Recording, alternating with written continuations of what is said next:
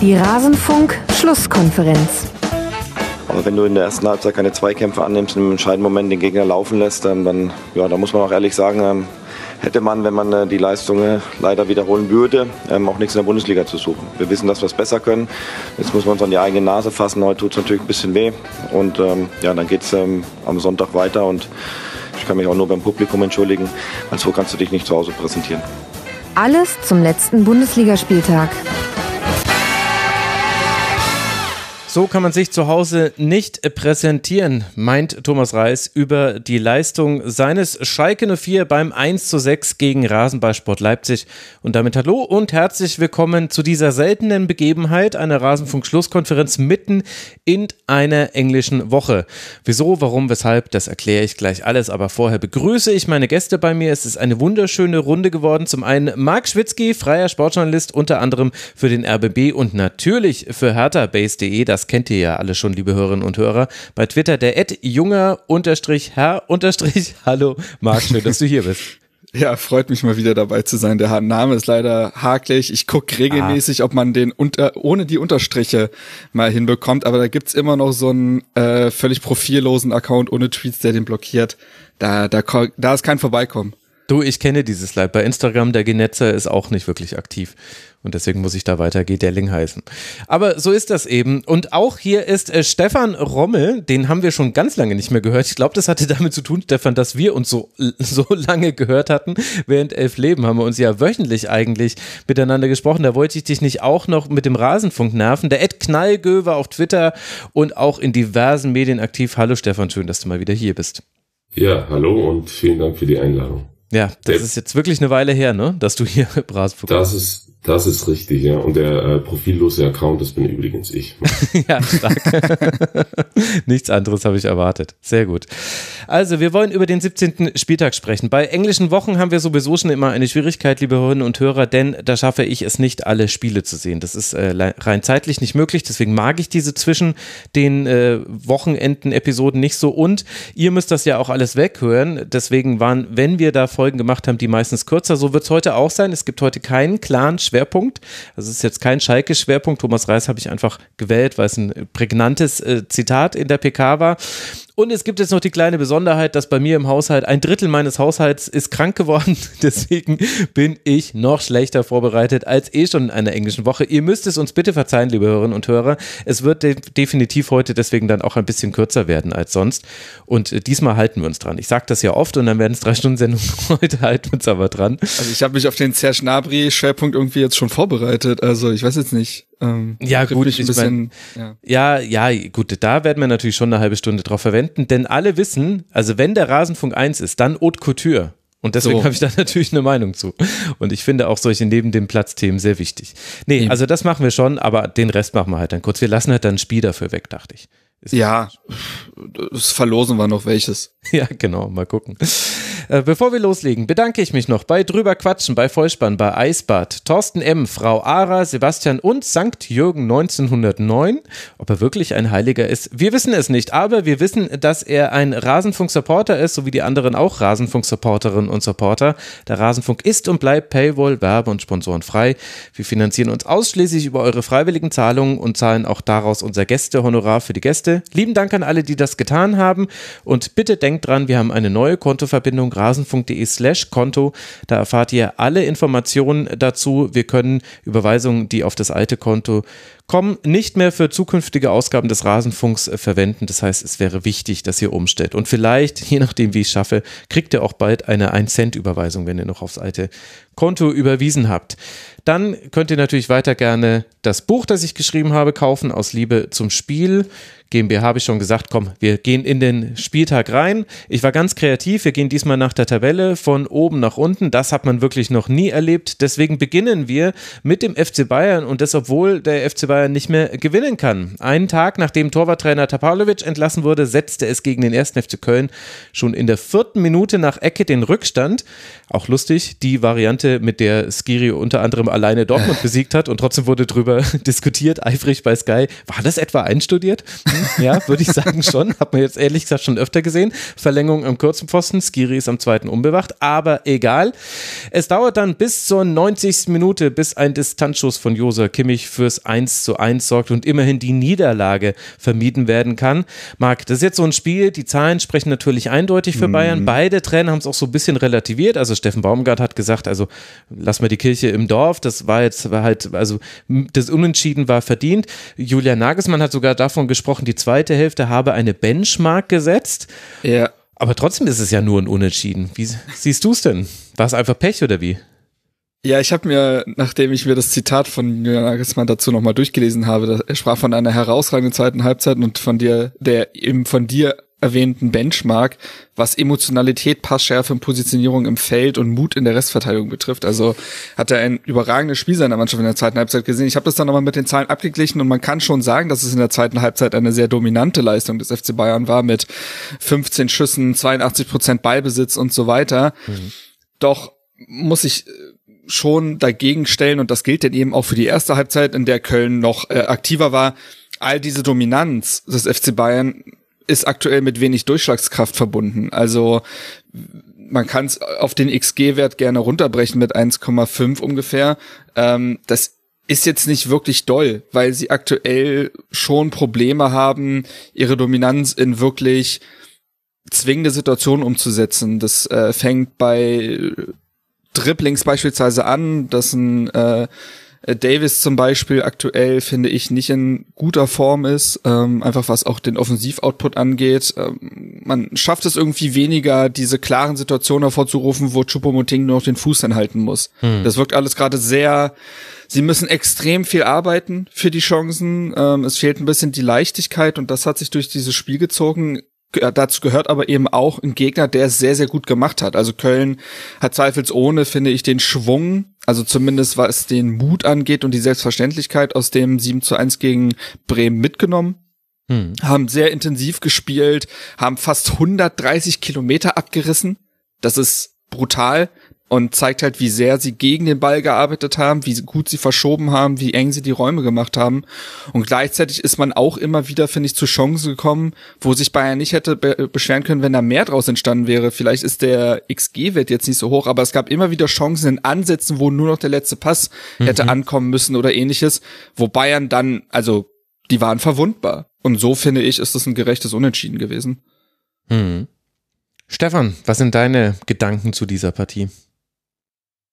Ja, also zur, zu Nagelsmanns äh, Aussagen muss ich noch kurz erwähnen oder vielleicht dazufügen, dass es ja immer eine Frage ist des Referenzpunktes. Also ist es jetzt eine Benchmark für das, was die Bayern normalerweise im, zu leisten imstande sind, oder war das im Vergleich zu dem, was in der ersten Halbzeit passiert ja, ist? Weil da war der, der Sprung Punkt. natürlich, da war der Sprung natürlich enorm, das ist ja schon klar.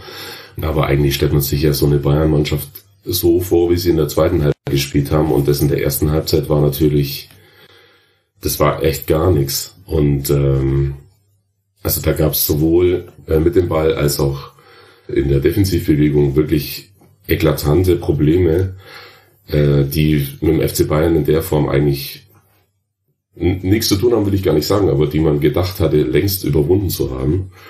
Und jetzt geht's aber irgendwie wieder so gefühlt so ein bisschen von vorne los, diese Probleme beim Umschalten, also in diesen zwei, drei kurzen Sequenzen, nachdem sie den Ball verlieren, ähm, die waren gegen Köln echt, Marc hat es ja gerade schon gesagt, so drei, vier Mal nochmal zu erkennen, abgesehen vom, vom Gegentor, das dass man, also ist immer so eine Sache, äh, ja klar wusste man jetzt vielleicht, was passiert, man hat das alles schon mal gesehen, aber so, also selbst wenn man weiß, was gleich kommen könnte, dann kann man es ja trotzdem schwierig verteidigen. Das, das Problem bei diesem Tor, wenn ich da mal kurz, kurz drauf eingehen kann, ist aus meiner Sicht ist nicht unbedingt die Variante als solche, die hat man vielleicht schon mal gesehen und dass der Skili da hinten, ich glaube Davis wegläuft, ich weiß es nicht mehr, wer es mhm, war. Ja. Ähm, sondern das, was am ersten Pfosten passiert. Und das macht Köln halt ganz oft. Also in der E-Jugend lernt man als Verteidiger zwischen Tor und Gegner zu verteidigen bei einem Standard. Gerade bei einem, der von der Seite kommt. Mhm. Äh, und Köln schafft es immer wieder, dieses Match quasi umzudrehen und diesen, diesen Zielspieler, diesen ersten, ähm, zwischen Gegenspieler und Tor zu schieben. Also der Spieler, der verschafft sich quasi selber so ein bisschen Platz, um entweder direkt aufs Tor zu schießen oder zu köpfen in dem Fall, äh, oder den Ball halt dann irgendwie auf gut Glück äh, zu verlängern, um die Variante dann auszuspielen. Und das ist der eigentliche, aus meiner Sicht, also gibt es halt zwei äh, Probleme bei dem, oder zwei Fehler bei dem Tor. Äh, und diese wird aber ganz gerne übersehen und das weiß man tatsächlich von Köln. Also diese Tore schießen die relativ häufig, auch nach Standards, so eins wie gestern Dortmund dann gemacht, da kommen wir ja später noch drauf gegen Mainz, das ist ein klassisches Köln-Tor. Mhm. Über den ersten, äh, über den einzelnen Verteidiger weg, äh, den Ball da reinzuschlagen und dann da den Kopfball zu gewinnen. Aber gut, führt es vielleicht in dem Zusammenhang zu weit, aber bei, bei Bayern war wirklich äh, richtig schlecht äh, in der ersten Halbzeit dieses Riesenloch im Mittelfeld. Ähm, da habe ich die Rolle von, von Goretzka auch nicht so ganz verstanden. Irgendwie so, da war keine richtige Verbindung da und dann hatte das alles ja, so belanglos Vibes irgendwie. Das war, das war ganz so okay, wie die das gespielt haben, aber halt mit dem FC Bayern hat das nichts zu tun gehabt aus meiner Sicht. Ja, ehrlich gesagt war mein Gedanke in der ersten Hälfte, Genauso haben sie zum Ende der, also der letzten Spiele vor der Winterpause auch schon gespielt. Nur Musiala war damals noch nicht gedoppelt. ja. Und ich meine, wenn man sich zum Beispiel Schalke-Spiel anguckt, ich meine, das haben sie verdient gewonnen und so weiter. Ich will es jetzt nicht schlecht reden, aber haben wir damals auch schon thematisiert. Das war Musiala mit guten Einzelleistungen. Choupo-Moting hat dann, glaube ich, äh, das, äh, die Tore gemacht.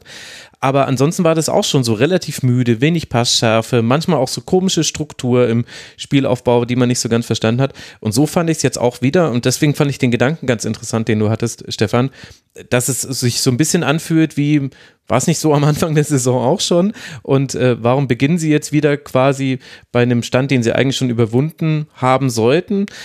Aber gut, man kann es natürlich auch viele Gründe für geben.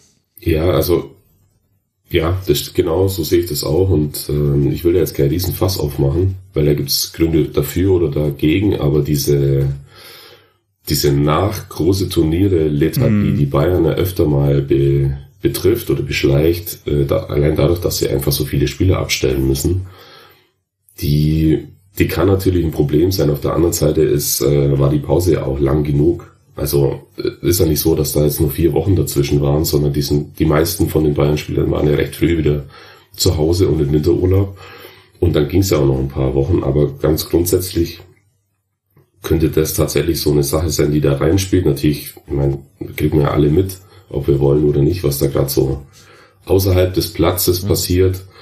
Ähm, ja, und ich habe jetzt neulich noch gelesen, da kann ich natürlich nichts dazu sagen, weil ich ja nicht im Trainingslager dabei war aber dass die, dass das Trainingslager wohl sehr fordernd war und ziemlich hart war. Mhm. Und vielleicht, ja, also das ist jetzt, wie gesagt, ist nur so ein Gedanke, aber vielleicht gehen sie wirklich eher auf Strecke und äh, nehmen das jetzt in Kauf, dass es am Anfang ein bisschen rumpelt.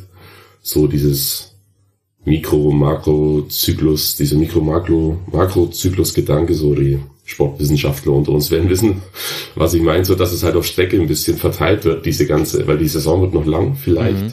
oder, also sie wird definitiv lang, aber auch für den FC Bayern mit vielen Spielen äh, besetzt sein und dass sie dann sagen, wir brauchen im März und im April, da wird's wichtig und am Anfang, wenn es ein bisschen rumpelt, nein, gegen Köln werden wir schon irgendwie gewinnen, hat jetzt nicht funktioniert. Weil es halt ähm. auch Köln unter Baumgart ist, das muss man halt auch sagen. Weißt du, da spielen ja, Solde ja, und Chabot ja. in der Innenverteidigung und spielen fantastisch. Also äh, allein die Zahlen sind schon krass irgendwie. Die hatten allein zehn geblockte Schüsse, 36 klärende Aktionen und eben eben von den beiden halt vor allem. Die waren immer am richtigen Ort oder zumindest äh, gerade noch am richtigen Ort.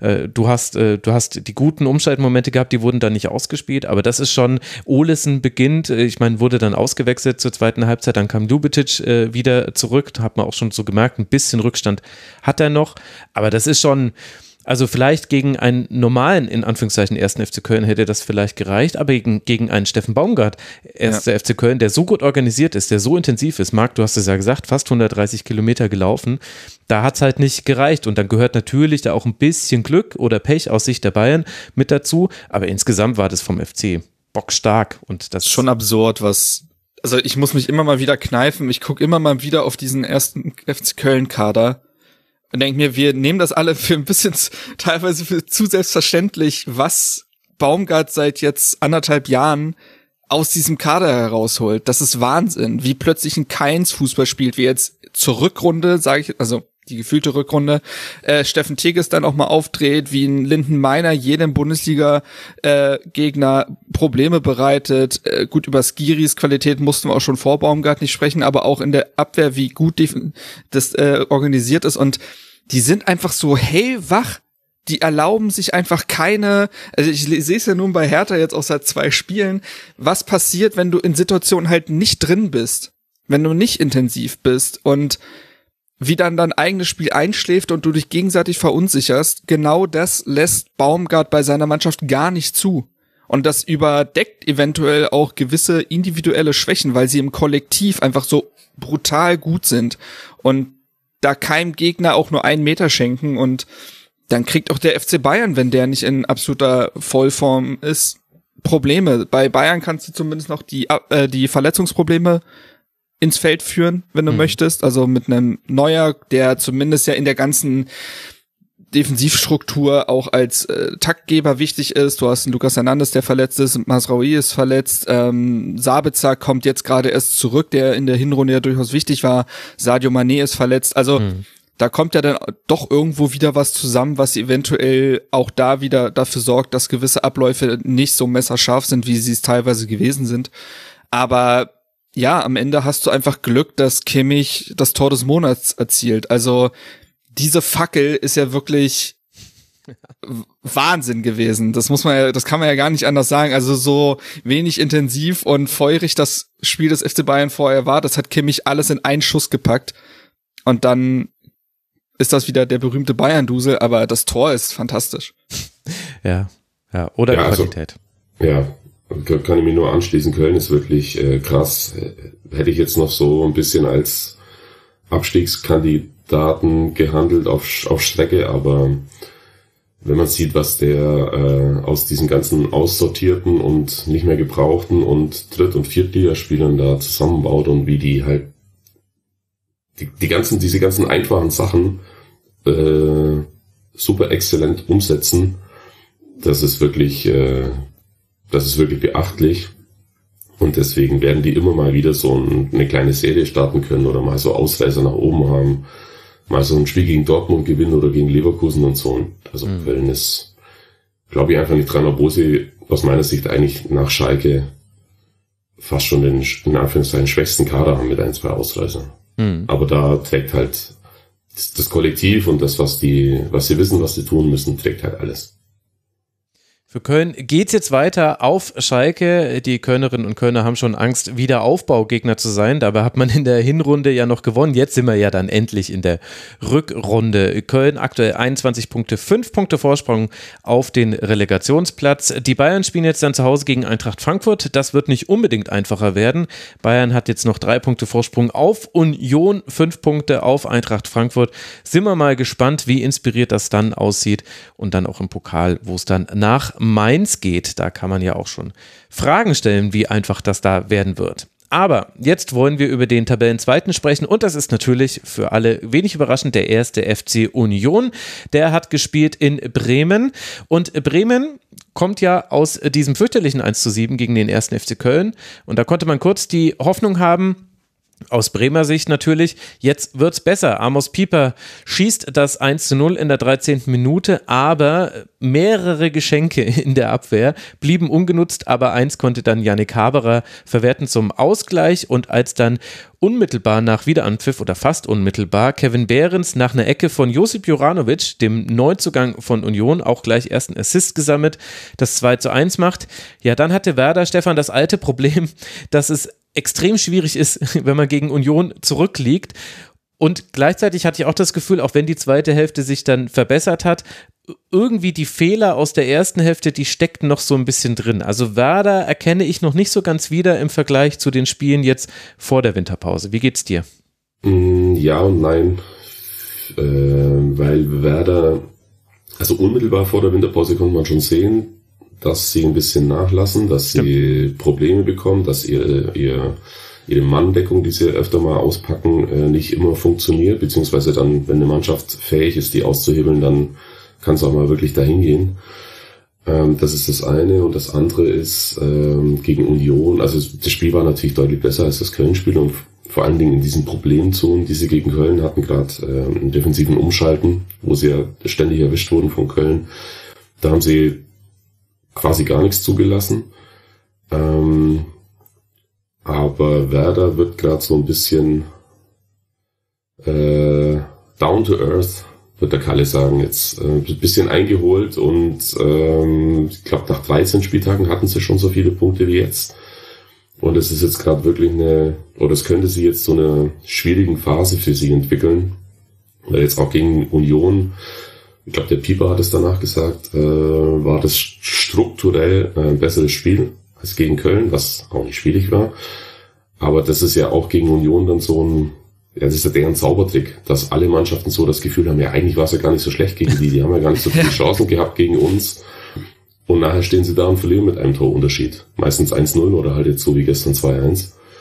Ähm, und dann hat man so das Gefühl, das war jetzt eigentlich ganz ordentlich. Ist es auch, weil man einigermaßen auf Augenhöhe spielen konnte gegen Union, aber nochmal, das ist ja irgendwie, das ist deren Benchmark oder deren Signature Move oder was weiß ich, der, also das ist halt deren großer Vorteil, den sie so sich entwickelt haben über die letzten Jahre. Und bei Werder sieht man jetzt, dass sie ein bisschen über ihren Möglichkeiten gespielt haben, dass beim einen oder anderen Spiel auch viel für sie gelaufen ist, in Hoffenheim zum Beispiel oder in Dortmund, dass sie das noch spät gedreht haben. Die Punkte nimmt ihnen ja auch keiner mehr, das ist auch völlig in Ordnung, aber die müssen jetzt wirklich gucken, dass sie, jetzt spielen sie glaube ich in Wolfsburg und dann in Stuttgart, das wird ein ganz wichtiges Spiel für Werder. Mhm zu Hause gegen Wolfsburg spielen sie und dann in, in Stuttgart. Äh, Marc, was sind deine Gedanken? Vielleicht auch äh, zu Union als äh, Tabellenzweiten. Ja. Ich moderiere das jetzt schon seit 18 Monaten so leicht sarkastisch an, dass die da oben stehen und irgendwie verschwindet der Sarkasmus mit jedem Spieltag ja, immer mehr. Ja, es ist eigentlich nicht so richtig, also es ist irgendwie zu erklären und irgendwie auch wieder nicht. Also ich finde, dass Stefan das eigentlich schon ganz gut auf den Punkt gebracht hat, dass man immer das Gefühl hat, ja, war eigentlich knapp und alle Zahlen legen das auch nahe. Und es war ja auch irgendwie ein, also ich fand, das war ein komisches Spiel. Also ich finde, dass Bremen sich schon deutlich verbessert gezeigt hat gegen den Ball. Also aus dem Spiel heraus, ähm, und damit meine ich quasi aus normalen Angriffen Unions ist ja wenig Gefahr erstmal an sich entstanden. Bremen hat sie sich wirklich eigentlich immer selber geschaffen durch einen Pavlenka, durch einen Amos Pieper. Ähm, gleichzeitig halt Union auf der anderen Seite ein bisschen Glück, als der Schuss von Bittencourt nur an den Pfosten geht. Hm. Da hätte es ja auch noch mal äh, eine andere Richtung nehmen können wäre das Spiel unentschieden ausgegangen, hätte sich, glaube ich, wirklich niemand beschweren können, denn wie gesagt, aus dem Spiel heraus war es schwierig. Auf der anderen Seite kannst du auch wieder anführen, dass Union auch ein Treffer aberkannt wurde, boah, der einmal wieder diese Handspielregel halt äh, ja in Frage stellt. Also ich habe es mal wieder nicht so richtig nee, verstanden. aber doch nicht die Handspielregel, sondern die Auslegung. Also es geht quasi darum, so, äh, Kevin so, Behrens genau. läuft Pavlenka an und wird äh, von ihm an der Hand getroffen, angeschossen und die Hand äh, steht ab, aber in der natürlichen Haltung und kommt dann zu Becker und Becker macht dann das äh, 2 zu 1, das zwischenzeitliche und es zählt nicht wegen dieses Handspiels und weil es nicht unmittelbar bei der Torerzielung äh, war, dieses Handspiel, dann wäre es ja fraglos, dass es aberkannt wird, geht es quasi um die Frage, ist es, ist es ein strafbares Handspiel. Und wie soll denn das strafbar sein? Das ist eine völlig natürliche Handhaltung. Äh, es steht auch nicht unter Spannung. Ich fand es ja. total, also ich habe es gesehen, dachte mir, ja klar, Hand dran, aber ist ja nie im Leben äh, strafbar. Also und ich finde, das ist doch nicht die Handregel, sondern das ist doch die Auslegung das Problem dabei, oder? Das, das stimmt. Ähm, Alex Feuerhardt von Colinas Erben war im Sky-Studio und meinte, für ihn ist das äh, berechtigt abgepfiffen worden, weil der Arm unter Spannung gewesen sei. Und ich, ich muss wirklich sagen, ich kann es nicht mehr nachvollziehen. Also ich bin da ganz ehrlich, ich, ich, ich steige da nicht mehr ein.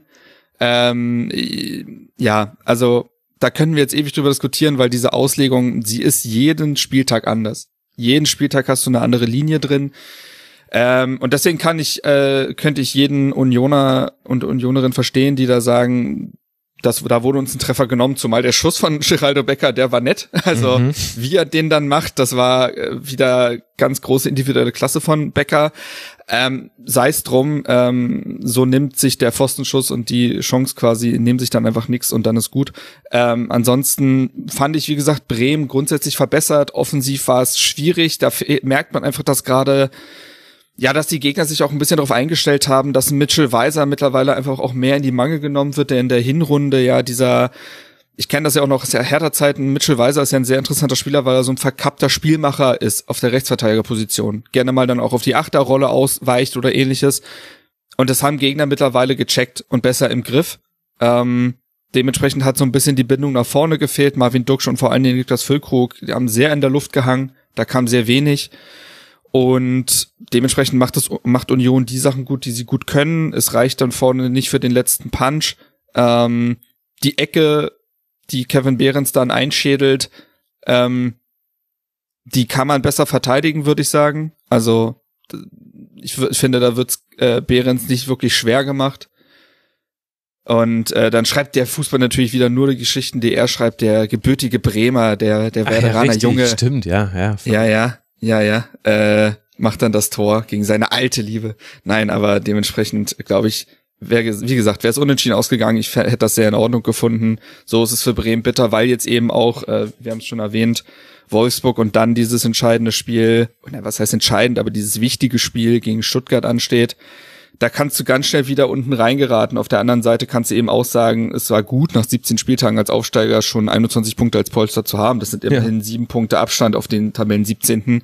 Dementsprechend ist es vielleicht sogar so, dass du dir so eine Phase, ich sage es mal in Anführungsstrichen, erlauben kannst, ohne wieder knietief drin zu stecken. Ja, ja, das sehe ich auch so, ist noch früh in der Saison, aber die hatten auch schon 32 äh, Punkte nach 24 Spieltagen. Das ja, ich, natürlich, an die Saison muss jeder denken, klar. Also ja. ich will das jetzt nicht miteinander vergleichen, aber das, das haben die bestimmt im Hinterkopf und ich finde, man muss jetzt tatsächlich noch, wie lange ist es noch Transferfenster offen? Fünf Tage oder was? Mhm. Ja. Muss man echt noch gucken, was mit Füllkrug passiert. Also sollte der jetzt wirklich noch gehen, was ich nicht glaube, äh, dann könnte es ganz schnell ganz finster werden, weil der ich hat die so verstanden, dass wenn dann im Sommer, oder? Aber ach so, okay. Ja, ich, da bin ich nicht so drin, ehrlich gesagt, in den Transfermarktzeug, aber okay.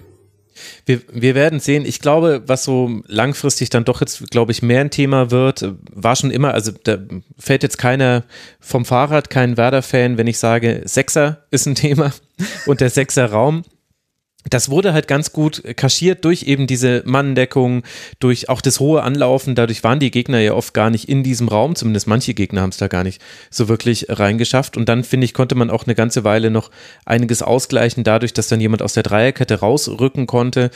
Jetzt wackelt aber auch die Dreierreihe so ein bisschen. Wir haben jetzt diesmal Pieper gesehen in der Formation mit Licht und mit Schatten, wie man so schön sagt. Er macht ja auch den Fehler vor dem 1 zu 1.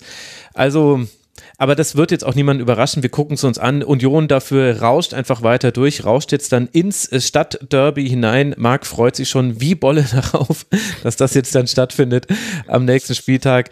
Äh, zur Union ist aber, glaube ich, auch äh, alles gesagt und dann war es eben so ein auch so manchmal so, es gibt manchmal so englische Wochenspiele, die so ein bisschen so austrudeln, komischerweise, obwohl ja die Mannschaften eigentlich alles dafür tun, doch noch was am Ergebnis zu drehen. Aber das war für mich so eins, zumindest immer, wenn ich dann etwas von diesem Spiel gesehen habe, ich konnte es nicht komplett sehen, hatte ich das Gefühl, na, die einen wollen und die anderen sagen, nee, tut mir leid, geht nicht, mit den Schuhen kommt er hier nicht rein in unseren Strafraum und dann haben die anderen sich umgedreht und haben gesagt, okay, Mist, wir probieren es nochmal. Nee, immer noch nicht. Okay, gut. Und irgendwann wurde halt abgepfiffen. Naja, also, Stadtderby für Union jetzt dann, die Zweiter sind. Werder wird jetzt dann zu Hause gegen Wolfsburg spielen. 21 Punkte, ihr habt es ja schon gesagt, sieben Punkte Vorsprung vor dem 17. Platz, dem direkten Tabellenabstiegsplatz. Und noch ein bisschen mehr Punkte hat man auf Schalke 04. Das hat auch damit zu tun, dass Schalke, wie vorhin schon im O-Ton zu hören, mit 1 zu 6 verloren hat gegen Rasenballsport Leipzig. Silva Henrichs, Silva Werner. Nach einer Hälfte lag man da schon mit 0 zu 4 zurück. Und das Ergebnis war da vielleicht sogar noch zu niedrig. In der zweiten lief es dann kurz besser. Kozuki konnte dann auch schön zum 1 zu 4 treffen, aber hinten raus fällt dann Schalke entweder zurück in die alte Schwäche oder Leipzig kommt wieder zu der alten Stärke zurück. Ist so ein bisschen so ein Henne-Ei-Problem. Auf jeden Fall treffen am Ende noch Olmo und Paulsen und so kommt es dann eben zu diesem 1 zu 6 aus Sicht der Schalker. Marc, was ist zu dieser Partie zu sagen? Ja, das ist eine gute Frage. Ähm, es reicht nicht. Das ist, glaube ich, die Überschrift. Es reicht nicht. Ähm, ich würde den Schalkern nicht absprechen, dass sie nicht wollen. Das zeigt also auch das kleine Aufbäumen zum Beginn der zweiten Halbzeit, äh, zeigt das ja durchaus, die wollen ja, aber ich, ich klaue mir da mal kurz die Notiz aus deinem Sendungsdokument, die du uns geschickt hast. Du kannst halt nicht Mann gegen Mann verteidigen, wenn du auf jeder Position schlechter besetzt bist. Und das, das trifft es einfach. Du, diese Innenverteidigung aus äh, Matriciani und Yoshida, das ist nicht Bundesliga tauglich das ist nicht Bundesliga tauglich, da ist wenig Bundesliga tauglich in diesem Kader. Und dann kannst es kaum, also kannst es einem Thomas Reis nicht anlasten. Du kannst es den einzelnen Spielern eigentlich nicht anlasten. Da wurden Fehler und auch da ist es schwierig, von Fehlern zu sprechen, wenn man sich die finanzielle Situation des Vereins mhm. anguckt. Denn du kannst ja auch nicht sagen, ja, hätte da mal drei Bundesligaspiele mehr geholt, dann wäre das nicht passiert.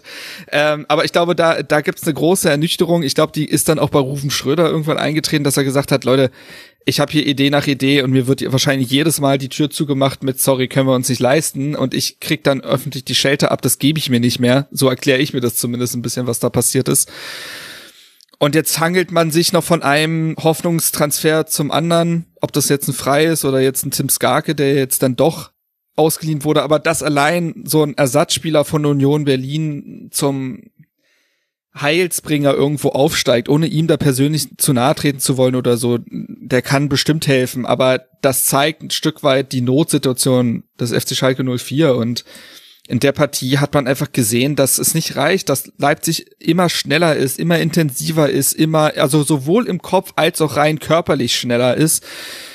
Das, und dann, ja, dann steht plötzlich 0 zu 4 und du weißt gar nicht, wie dir geschehen ist. Und in der zweiten Halbzeit gibt's ein kleines Aufbäumen, was aber auch nicht lange hält. Und Leipzig kann dann auch seine typischen Angriffe noch fahren. Dann mit Olmo, der Treffer ist dann auch ein bisschen glücklich. Also ich glaube nicht, dass er den so wollte und dem Schuss von Paulsen, der dann auch viel zu frei steht. Das ist ein Klassenunterschied gewesen und das äh, sagt das Ergebnis perfekt aus. Da muss ich kurz vehement widersprechen, weil das Olmo-Tor war eins zu eins so gewollt. Meinst du echt? Definitiv. Ich hätte ehrlich gesagt auch gedacht. Aber hundertprozentig legt er den da. Also ich traue ihm von seiner Klasse her natürlich zu, nee, aber ich dachte das, das eher. So ein Tor von dem habe ich schon mal gesehen, oder schon zweimal, glaube ich, gesehen. Bei der U21 damals noch.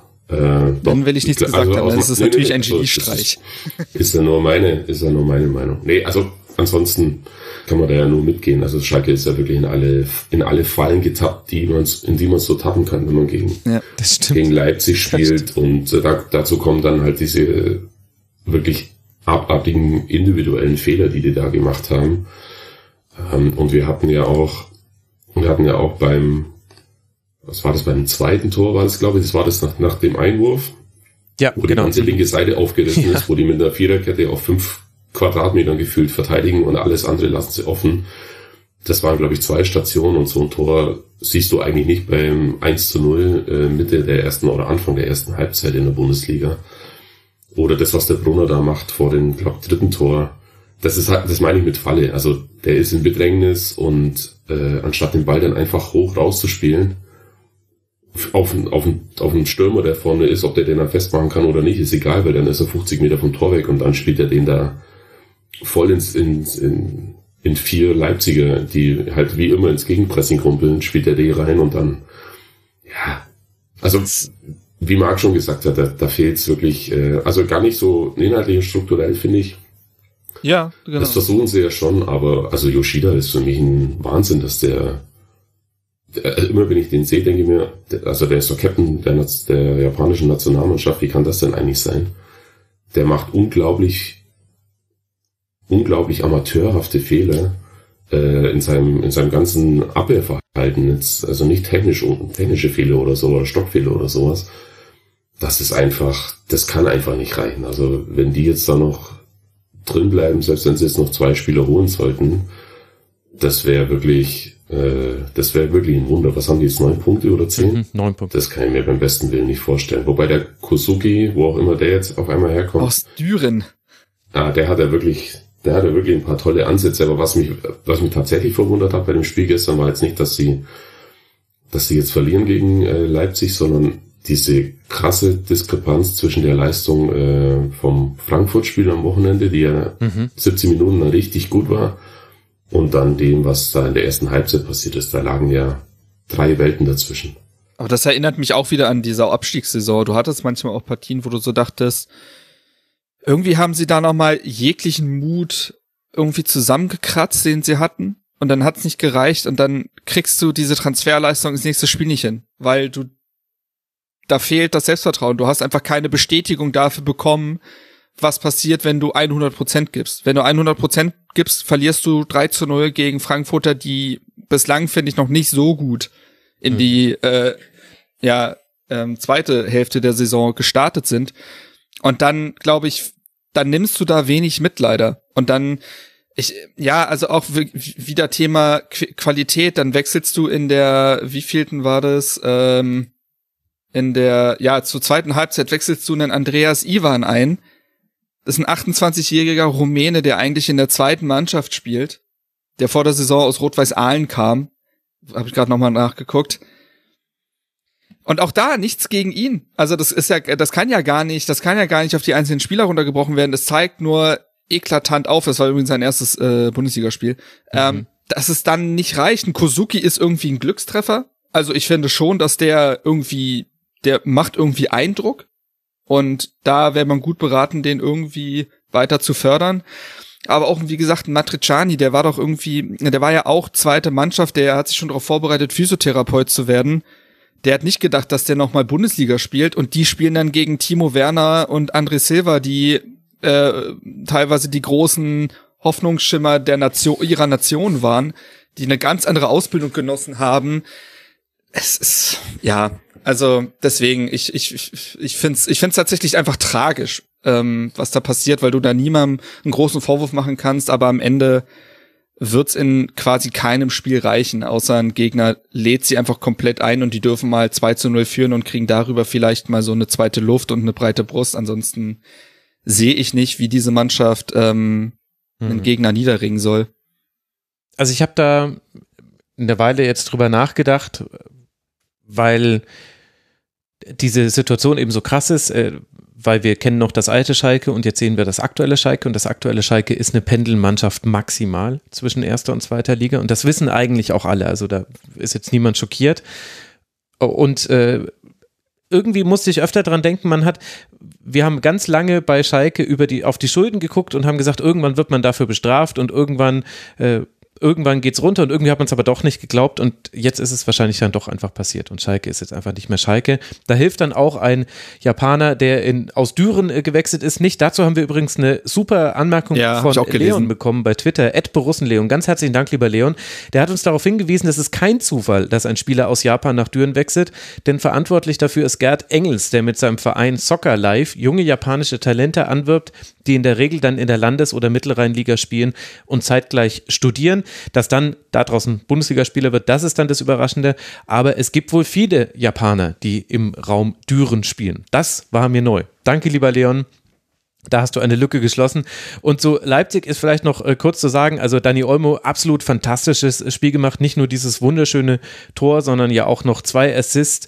Hatte insgesamt äh, vier Torschussvorlagen, fünf Schüsse, fünf gewonnene Dribblings, ist sechsmal gefault worden. Also das war richtig krass. Auch Soboslai hat ein gutes Spiel gemacht. Äh, insgesamt ist Leipzig einfach in einer unglaublich guten Phase gerade. Die letzte Niederlage für Leipzig in einem Pflichtspiel kommt aus dem September des letzten Jahres. Das war gegen Borussia Mönchengladbach. Erinnert ihr euch vielleicht auch noch dran? Dieses 3 zu 0 auswärts auf Gladbach, das war auch deutlich. Seitdem nur gewonnen oder unentschieden gespielt. Vor allem die letzten Spiele auch relativ deutlich gestaltet. Das hat auch Leipzig bis auf Tabellenplatz 3 gebracht. Damit vier Punkte hinter dem FC Bayern und Schalke 04 steht ganz oben mit neun Punkten. Ich habe noch einen Gedanken zu Leipzig, mhm. dass ich, ich mir gefällt dieser Doppelsturm sehr aus André Silva und Timo Werner. Ich habe das Gefühl, beide profitieren davon, einen anderen Mittelstürmer neben sich zu haben. André Silva äh, hat als alleinige Spitze große Probleme gehabt bislang bei Leipzig, ähm, weil er irgendwie alles machen musste, ne, Bälle festmachen, gleichzeitig der eiskalte Torjäger sein und das hat ihm irgendwie, das war zu viel. Und Timo Werner sehe ich sowieso nicht als alleinige Spitze, weil ihm da auch viele Qualitäten für abgehen. Aber die Aufgabenteilung ähm, gefällt mir tatsächlich sehr gut. Und ähm, das hat tatsächlich Zukunft, das Modell, finde ich. Und in diesem sehr typischen, also ich, ich finde es cool, dass es wieder dieses 4-2-2-2 gibt, was ich irgendwie lange nicht mehr gesehen hatte, was so früher diese Ur- wir pressen Hochformation war, die man, glaube ich, schon unter Ralf Hasenhüttel gesehen hat. Und die ist jetzt plötzlich wieder da unter Rose. Und ähm, ja, Werner und Silver, das, das ist tatsächlich etwas, was, äh, wo beide voneinander profitieren. Ich, äh, ich glaube äh, zusätzlich dazu noch, dass, äh, dass Rose auch zu Leipzig und Leipzig auch zu Rose einfach passt, weil der, weil dessen Trainergenese halt so ist, wie sie ist. auf jeden Fall. Und wenn man das jetzt, wenn du sagst, dieses, äh, dieses sehr zentrumslastige Spiel, das kennt er halt einfach, das kann er aus dem FF umsetzen lassen dann und offenbar auch relativ schnell dann wieder zurückholen. Und eigentlich hätte beiden, hätte dem Verein und hätte dem Trainer eigentlich gar nichts Besseres passieren können, als dass die da jetzt über ein paar Umwege wieder, also wieder in Anführungszeichen zueinander finden, dass er wieder in diesem RB-Kosmos landet. Und jetzt muss man gucken, was die jetzt noch draus machen aus dieser Saison. Also die momentan aus meiner Sicht äh, die formstärkste Mannschaft der Liga. Hm. Vielleicht zusammen mit Wolfsburg, aber da können wir dann im Wolfsburg-Segment drüber diskutieren. Es geht jetzt weiter für Leipzig zu Hause gegen Stuttgart und dann zu Hause gegen Hoffenheim, also die beiden Teams, die jetzt auch gegeneinander gespielt haben. Das Spiel gegen Hoffenheim ist dann das DFB-Pokalspiel. Für Schalke 04 kommt, ihr erinnert euch, liebe Hörerinnen und Hörer, jetzt der erste FC Köln nach Gelsenkirchen. Das wird das nächste Heimspiel werden für die Schalker. Wir blicken weiter in der Tabelle und landen bei Tabellenplatz 4 und beim Tabellen 6. nach diesem Spieltag und das sind der SC Freiburg und Eintracht Frankfurt. Die spielten praktischerweise direkt gegeneinander.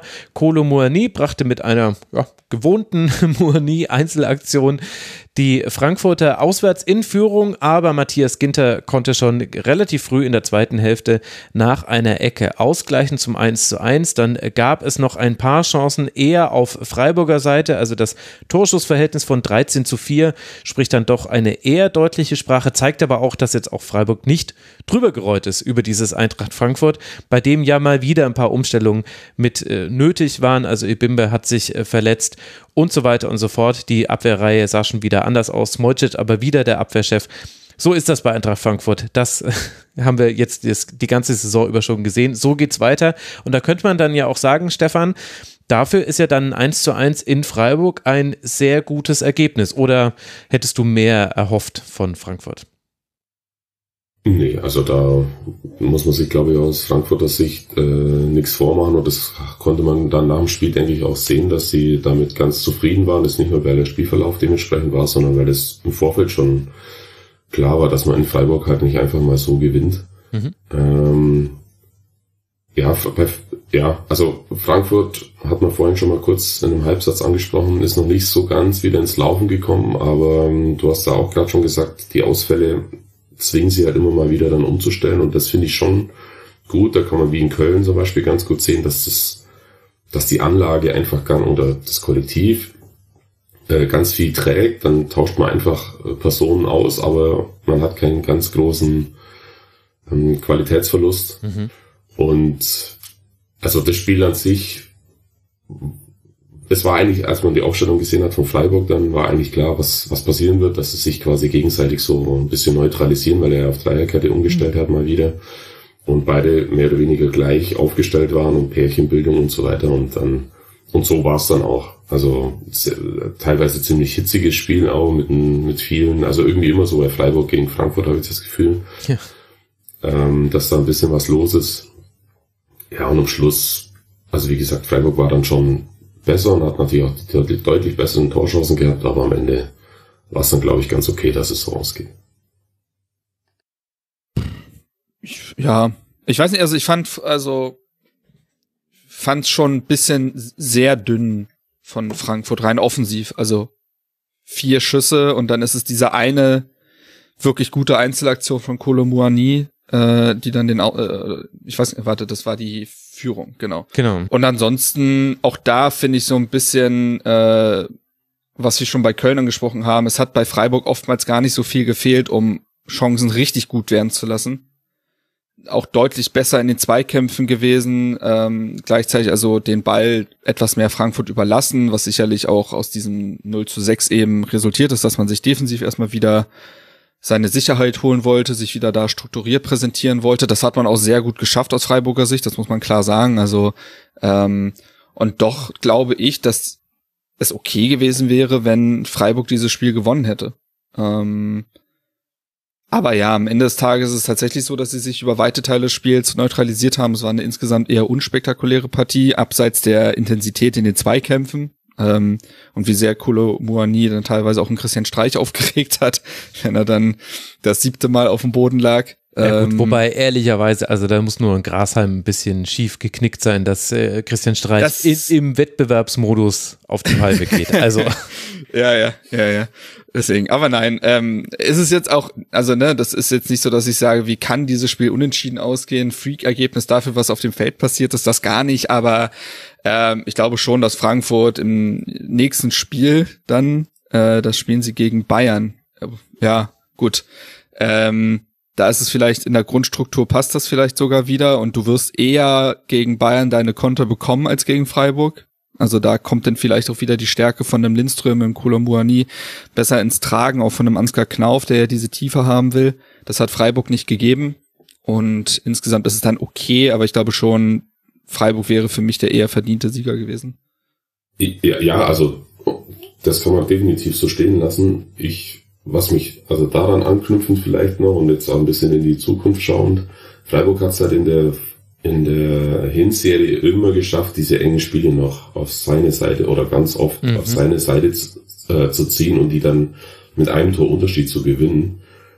Und äh, das ist, glaube ich, die ganz große Herausforderung, dieses FC Union-Ding so ein bisschen beizubehalten, auch für die Rückrunde. Weil, also es ist jetzt nicht so, dass die jeden aus dem Stadion gespielt hätten, obwohl sie zwischenzeitlich Zweiter und Dritter und Vierter waren, sondern die haben, die haben tatsächlich diesen, diesen Punch hinten raus, so eine unglaubliche Wucht und Energie nochmal zu erzeugen in der letzten Viertelstunde und da werden wir sehen, ob das dann, ob sie, ob sie das beibehalten können, gerade wenn sie jetzt auch noch in den ganzen anderen Wettbewerben noch mit dabei sind.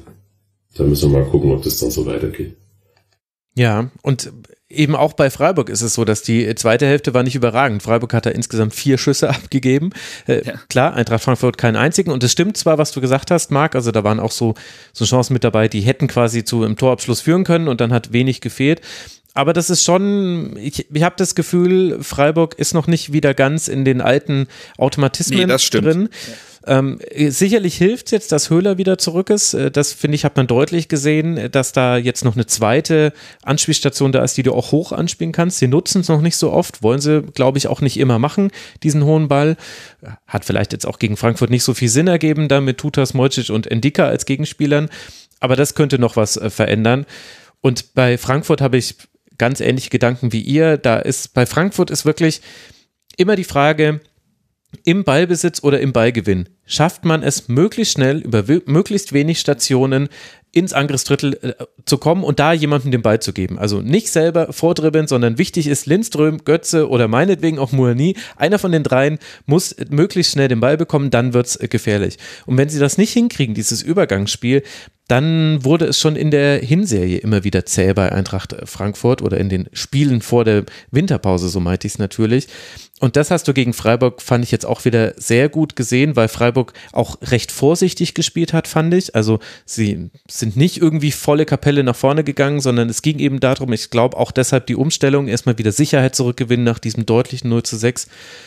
Und deswegen hat sich auch Eintracht Frankfurt vielleicht noch ein bisschen schwerer getan als eh schon. Ich rechne ehrlich gesagt damit, dass es gegen Bayern viel, viel einfacher wird für die Eintracht. Ja. ja. Das würde mich nicht überraschen. Aber wir werden sehen. Aber es ist, zeigt vielleicht auch, auch mit der, in Verbindung mit dem Schalke-Spiel, das zeigt eventuell auch, wo Eintracht Frankfurt mittlerweile angekommen ist in der Kaderqualität. Mhm. Dass Sand im Getriebe sein darf, und du trotzdem vier Punkte aus diesen Spielen holst gegen auch Freiburg. Ja, sie haben 0 zu 6 gegen Wolfsburg verloren und trotzdem ist es immer noch äh, Freiburg. Also die sind nun mal sehr schwer zu schlagen. Dass du aus den Spielen dann vier Punkte holst und Schalke 3-0 schlägst, obwohl das Spiel das vielleicht gar nicht so sehr hergegeben hat, das spricht einfach mittlerweile für diese individuelle Klasse, die in diesem Kader steckt. Ja, ja, und die, also die kommen schon noch, keine Sorge. Also das ist für mich ein hundertprozentiger Champions League äh, Contenter, hundertprozentig. Und wenn der Kamada mal ein bisschen besser ins Laufen kommt, ja. dann können die ja auch aus dem geordneten normalen Spielaufbau wieder mhm. deutlich mehr kreieren als jetzt in den ersten zwei Spielen. Ja, und ich glaube, die Flügel müssen auch quasi fix besetzt sein. Also jetzt war es ja wieder, äh, Knauf hat die Seite gewechselt, Lenz hat links gespielt wegen Bimbe-Verletzung und so weiter. Ähm, das spielt halt auch eine Rolle. Und auf der anderen Seite ist es aber ganz ähnlich auch bei, beim SC Freiburg, glaube ich. Also die Anlagen sind alle da, die Chancen waren zum Teil auch schon da. Jetzt war halt ein Litz Doran zum Beispiel war jetzt noch nicht so dominant wie in den Spielen vor der Winterpause. da muss man jetzt gucken, liegt das daran, dass die Gegner ihn anders verteidigen? Wahrscheinlich liegt es eher tatsächlich eher an Form oder vielleicht auch Rhythmus. Das hängt ja auch beides miteinander zusammen. Und so ist ja dann auch das 1 zu 1 für beide völlig okay. Beide bleiben obendran, beide haben 31 Punkte. Damit, auch wenn jetzt die Freiburger auf Rang 6 abgerutscht sind, aber da muss man das abgerutscht ja schon in Anführungszeichen setzen. So ein Spiel war das eben. Randnotiz zur Sky-Übertragung des Spiels. Ich fand es ein bisschen irritierend, wie geischend äh, Wolf Fuß zweimal hektisch darauf hingewiesen dass man ja gleich die Bilder zeigen wird, wie Christopher Lenz der Finger eingerenkt wird. Oh Gott, ja. Und man dann das auch im Close-Up gesehen hat und man sich so dachte, also man muss jetzt auch nicht aus allem ein Event machen, ne? Also das, das hat einfach, ja, irritierend ist, glaube ich, das richtige Wort dafür. Ja, absolut. Ja, guter Punkt. Äh, und was wir natürlich nicht äh, unerwähnt lassen dürfen, mit Ramay stand der zweite Torhüter oh ja. im Tor. Kevin Trapp war erkältet oder krank äh, zumindest, äh, konnte deshalb nicht spielen und man hat es nicht negativ bemerkt, was sehr für Ramay spricht. Das stimmt. Ich muss nur einen Satz sagen, um dieses Segment dann vielleicht auch abzuschließen. Mhm. Das verrate ich jetzt einfach mal. Mich hat neulich ein Bayern-Fan, der sich echt gut auskennt, äh, angerufen und hat gesagt, Frankfurt wird dieses Jahr Meister. So, das lasse ich jetzt einfach mal so stehen. Hm, kenne ich diesen Bayern-Fan, Stefan? Ich glaube schon, ja. Okay, gut. Ich habe eine Idee. Ja. Äh, also Hält er sonst äh, Faxe am Tegernsee, oder? nee, das ist kein Bayern-Fan mehr. nee, nee, nee, nee, natürlich. Na gut, wir werden es ja sehen. Also jetzt dann das Auswärtsspiel bei Bayern wäre ja dann ein richtiger Zeitpunkt, diese Meisterschaftsambition zu untermauern. Für die Freiburger geht es ein bisschen anders weiter, nämlich mit einem Heimspiel gegen den FC Augsburg. Das ist dann vielleicht das Kontrastprogramm zu auswärts bei Bayern. Ich weiß es nicht. Muss man vielleicht auch gar nicht miteinander quer vergleichen.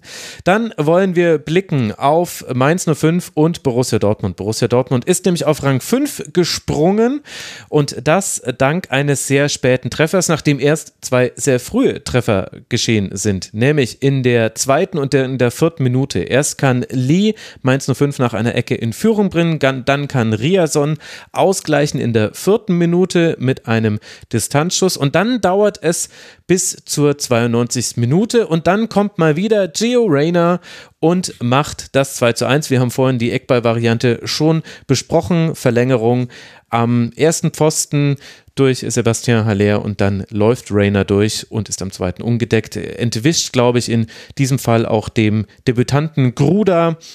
Weiß ich jetzt aber nicht, ob man das als Vorwurf verstehen sollte. Ich habe es zumindest jetzt erstmal nicht so gemeint. Marc, was ist denn zu diesem Spiel zu sagen? War es ein verdienter Dortmunder Sieg oder ist es überhaupt wichtig, ob wir über verdient oder unverdient sprechen? Sagt es nicht vielleicht auch was aus, dass der BVB solche Spiele jetzt gewinnt? Wie siehst du das? Ja, manch einer würde sagen, das 2 zu 1 war ein Rainer Glückstreffer. Oh, Damit Leistungsna Leistungsnachweis dementsprechend äh, geleistet. Ähm, Ah, ja, war eine schleppende Partie, muss man sagen. Also Mainz stand auffällig tief.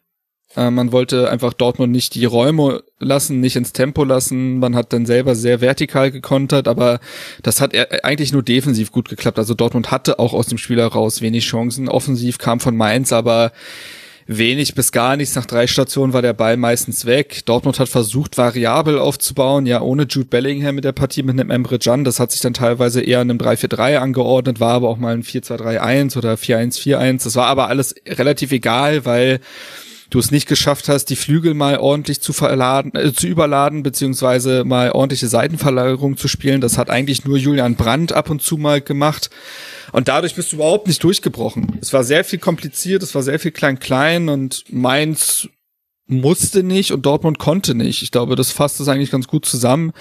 Ähm, teilweise muss ich sagen, gruselige Entscheidungsfindung beim BVB. Ähm, und da will man gar nicht unfair sein, weil die Spieler, die ich gleich anspreche, noch sehr, sehr jung sind jeweils. Aber das liegt dann auch schon an Mukoko und Adeyemi, die viele unglückliche Entscheidungen treffen. Ähm, Adeyemi mit sehr viel Abspielfehlern, sehr viel technischen Fehlern. Du merkst, dass dem gerade völlig das Selbstvertrauen fehlt. Dem, da sind ganz viele eigenartige kleine technische Fehler drin, die ihm eigentlich nicht passieren sollten und müssten. Ähm, ja, und Dortmund hat, ich, ich will jetzt gar nicht hier den großen Dortmund-Schwerpunkt aufmachen, aber mich lässt diese Partie so ein bisschen ratlos zurück, denn klar, du gewinnst diese Partie noch und das ist vielleicht nicht Dortmund-typisch, das stimmt. Das kann man positiv erwähnen. Und es ist natürlich auch schön, dass ein Sebastian Aller dann in seinem erst dann zweiten Spiel für die BVB dann direkt mhm. die Vorlage liefert. Das freut einen als äh, Fußballfan und Mensch natürlich sehr. Aber es war jetzt äh, nach längerem mal wieder auch eine Partie des BVB, die ich ganz gesehen habe und ich, ich weiß nicht, was Dortmund unter Edin Terzic sein will. Ich verstehe es nicht. Also ich ähm, mir fehlt da völlig die Handschrift. Ähm, ohne Jude Bellingham ist das wahnsinnig phlegmatisch, wahnsinnig uninspiriert. Ich, da ragt keiner auch heraus. Ähm, du merkst, warum Dortmund sich unbedingt noch auf den offensiven Flügel verstärken will, weil Malen und Adjemi sind einfach keine Flügelspieler. Die stehen oft dann zu, äh, die halten nicht die Breite und im Dribbling laufen sie sich eigentlich pausenlos fest auf der anderen Seite und das würde ich dann wiederum in Terzic eben vorwerfen.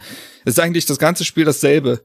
Ball auf die Flügel, niemand hilft, der Ball ist weg und man baut das genauso dann nochmal auf.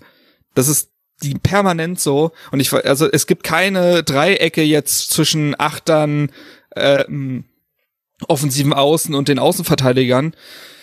Und so brichst du halt ein Mainz 05 nicht, das sich sehr, wie gesagt, sehr defensiv äh, gestellt hat, das zum Ende hin nochmal ein bisschen besser wurde, auch mit Neuzugang Ajorg, der reinkam, der einige Bälle wirklich richtig gut festgemacht mhm. und weiterverarbeitet hat. Daraus konnte dann mal was entstehen, weil Unisivo nicht so völlig allein war.